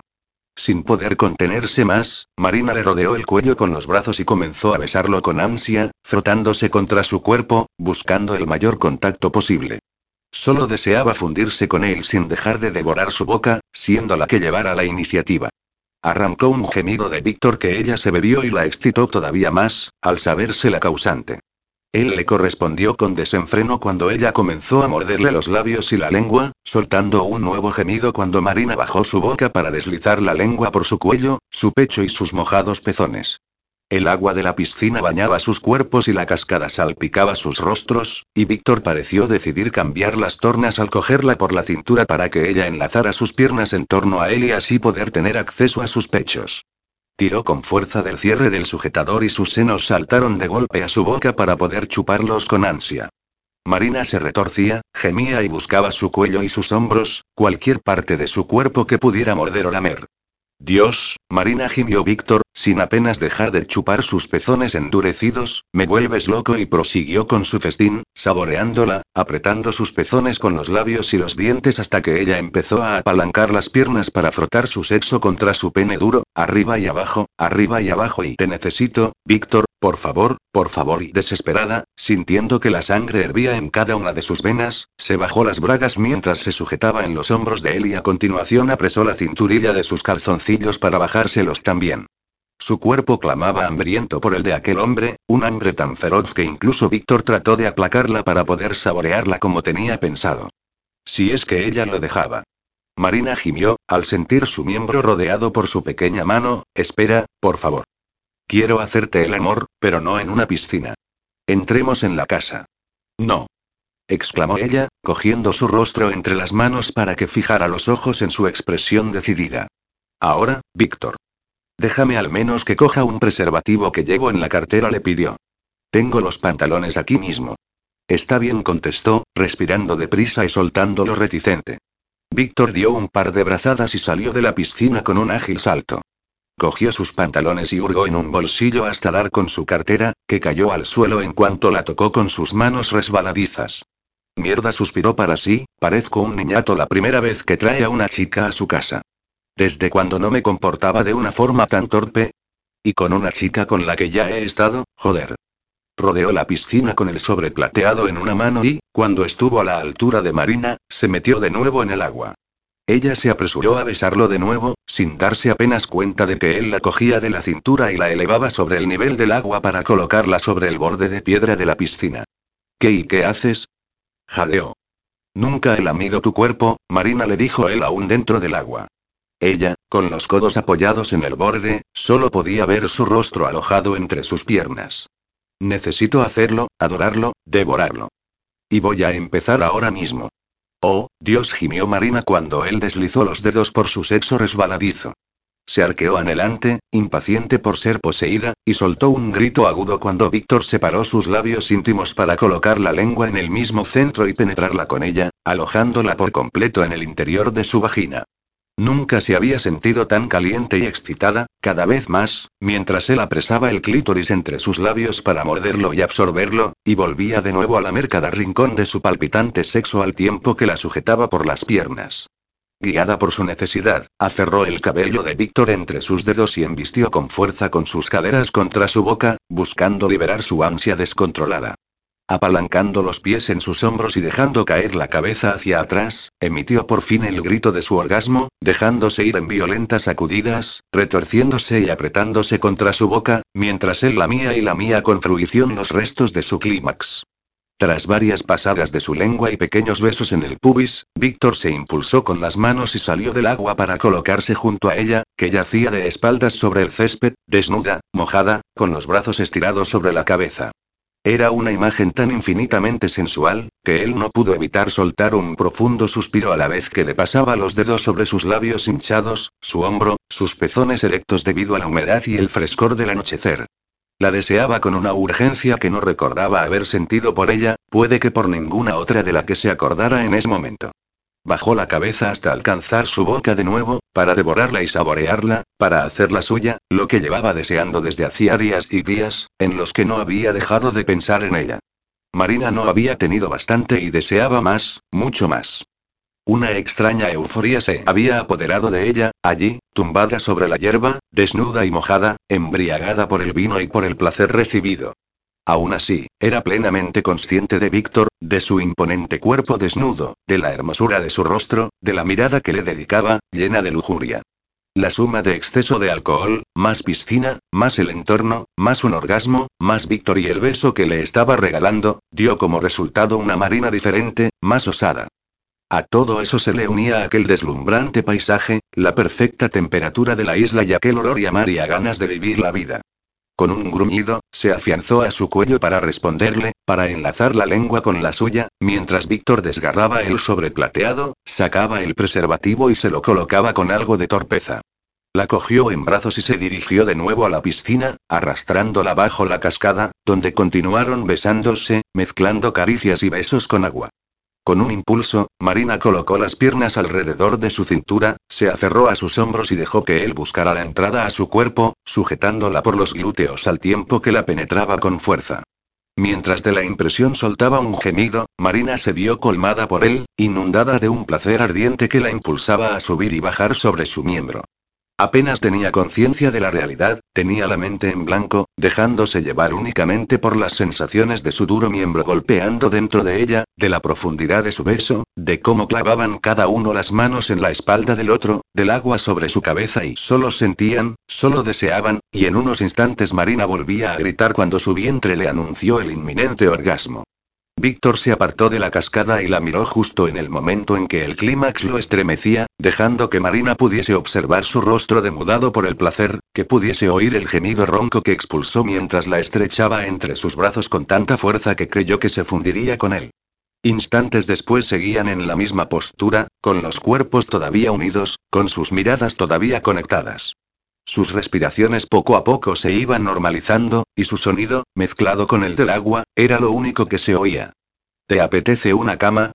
Le preguntó él con una sonrisa tan luminosa y auténtica que Marina se estremeció pese a la laxitud de su cuerpo satisfecho. Sí sonrió ella también, por favor. Ahora mismo tengo tanto sueño que me dormiría aquí mismo, dijo, apoyando su frente en la de él. Ven, iremos dentro. Con cuidado, deslizó su miembro fuera de ella y, sin soltarla, subió los escalones para salir de la piscina y caminó en dirección a la casa. Marina se dejó llevar, abrazada a su cuerpo, apoyando la cabeza en su hombro. Apenas reparó en detalles del interior de la casa, pues no podía mantener los ojos abiertos.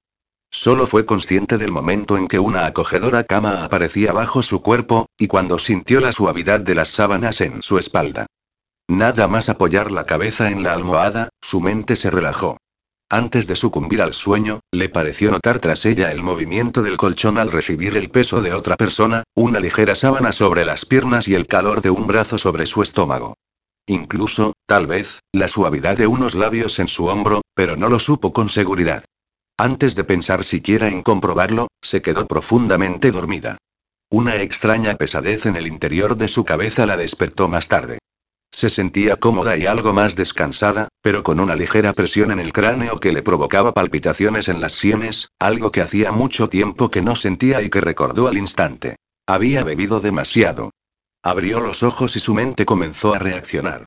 Frente a ella vio la espalda de Víctor, que dormía plácidamente a su lado, y de nuevo sintió aquella perturbadora emoción en su pecho al recordar todo lo que habían compartido. Con cuidado, se dio la vuelta y se sentó en el borde de la cama, desde donde esperó hasta que se le pasó el mareo y las patéticas ganas de vomitar. Cuando su equilibrio y su estómago parecieron estabilizarse, se puso en pie y caminó despacio hacia la puerta de entrada de la casa, que abrió para salir fuera. Estaba desnuda, pero se amparó en la oscuridad que la rodeaba, prácticamente segura de que no se encontraría a nadie por allí. Continuó caminando a través del jardín, dejando que el frescor de la noche despejara su mente abotargada y alejara los resquicios del sueño y la resaca, a pesar del estremecimiento de frío que sintió. El cielo estaba oscuro, aunque la enorme luna y las estrellas proporcionaban la suficiente claridad como para que encontrara su ropa y la de Víctor esparcida entre las plantas del jardín, destacando sobre la tierra negra del suelo. Fue recogiendo las prendas una a una y luego las extendió sobre una de las sillas del porche, excepto la camisa azul de Víctor, que utilizó para cubrir su desnudez mientras se sentaba en uno de los peldaños de la entrada. Todos sus pensamientos, sus temores, sus remordimientos, parecieron agolparse de repente en su cerebro. Dejó caer la cabeza hacia adelante y se apretó las sienes con los dedos, mientras unas voces gritaban en el interior de su mente, alertándola de que lo que estaba haciendo estaba peor que mal. Únicamente se disculpaba al pensar en lo efímera y perecedera que iba a ser la relación con Víctor, puesto que todo aquello acabaría en cuanto ella volviera a su vida, a su solitaria casa y a su trabajo, lo que más feliz la hacía. Pero al mismo tiempo, al pensar en no volver a verlo, a disfrutar de su risa y su entusiasmo, a no volver a besarle ni a tocarlo, un hondo dolor se instaló en lo más profundo de su pecho y no pudo reprimir las lágrimas que cayeron por sus mejillas. Marina, la voz de Víctor sonó a su espalda, ¿qué haces aquí? Son las cuatro de la madrugada, le dijo, rodeándola y acuclillándose frente a ella. Iba descalzo, con el pelo alborotado y solo llevaba una sábana alrededor de la cintura, y a Marina le pareció la imagen más hermosa del mundo. Marina, cariño, ¿qué te ocurre? insistió él, al ver sus ojos empañados por el llanto. Nada contestó, intentando sonreír mientras se pasaba el dorso de la mano por los párpados. ¿Por qué no me cuentas lo que te aflige?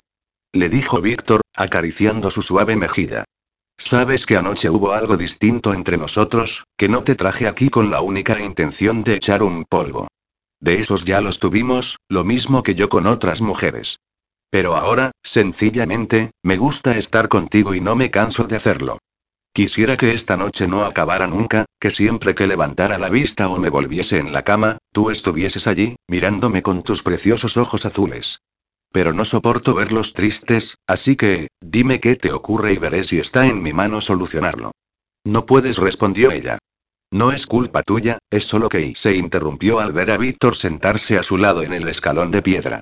Mira hacia el cielo, Marina le dijo él. Ella obedeció y elevó la vista hacia la oscuridad que los cubría. ¿Qué ves? Un montón de estrellas sonrió, muy brillantes. ¿Te gustaría poder escoger una y quedártela? Le preguntó mientras la atraía hacia su cuerpo. Escoger una, sí. Quedármela no contestó Marina algo más tranquila al percibir su calor. ¿Y sabes por qué? Volvió a preguntar Víctor. Porque no pienso dejar que brille una estrella menos en el cielo, dijo ella, sin dejar de mirar hacia arriba. Exacto, asintió él. Porque entonces ya no sería el mismo cielo. Por muchas estrellas que sigan brillando allí arriba, la falta de una sola se notaría. Y eso es lo que noto ahora mismo al mirarte, que si lloras te falta una pizca de esa luz que emites siempre y que eres un poco menos tú. Víctor dijo Marina, devolviéndole la caricia en su áspera mejilla, tan emocionada que las lágrimas se le atascaron en la garganta, llévame dentro y hazme el amor ahora mismo, por favor. No podía explicarle lo que le pasaba, pero sí expresar sin palabras su necesidad de él, desahogarse de su angustia estando lo más cerca posible. Eso siempre que quieras, preciosa. Ven conmigo, dijo, ofreciéndole la mano y dedicándole una mirada tan llena de deseo que Marina sintió burbujear toda su piel. La condujo de la mano hasta la habitación en penumbra, donde la despojó de su camisa y ella tiró de la sábana que lo cubría, y, desnudos los dos, se acariciaron lentamente, sin prisas, deslizando la yema de sus dedos por el cuerpo desnudo del otro.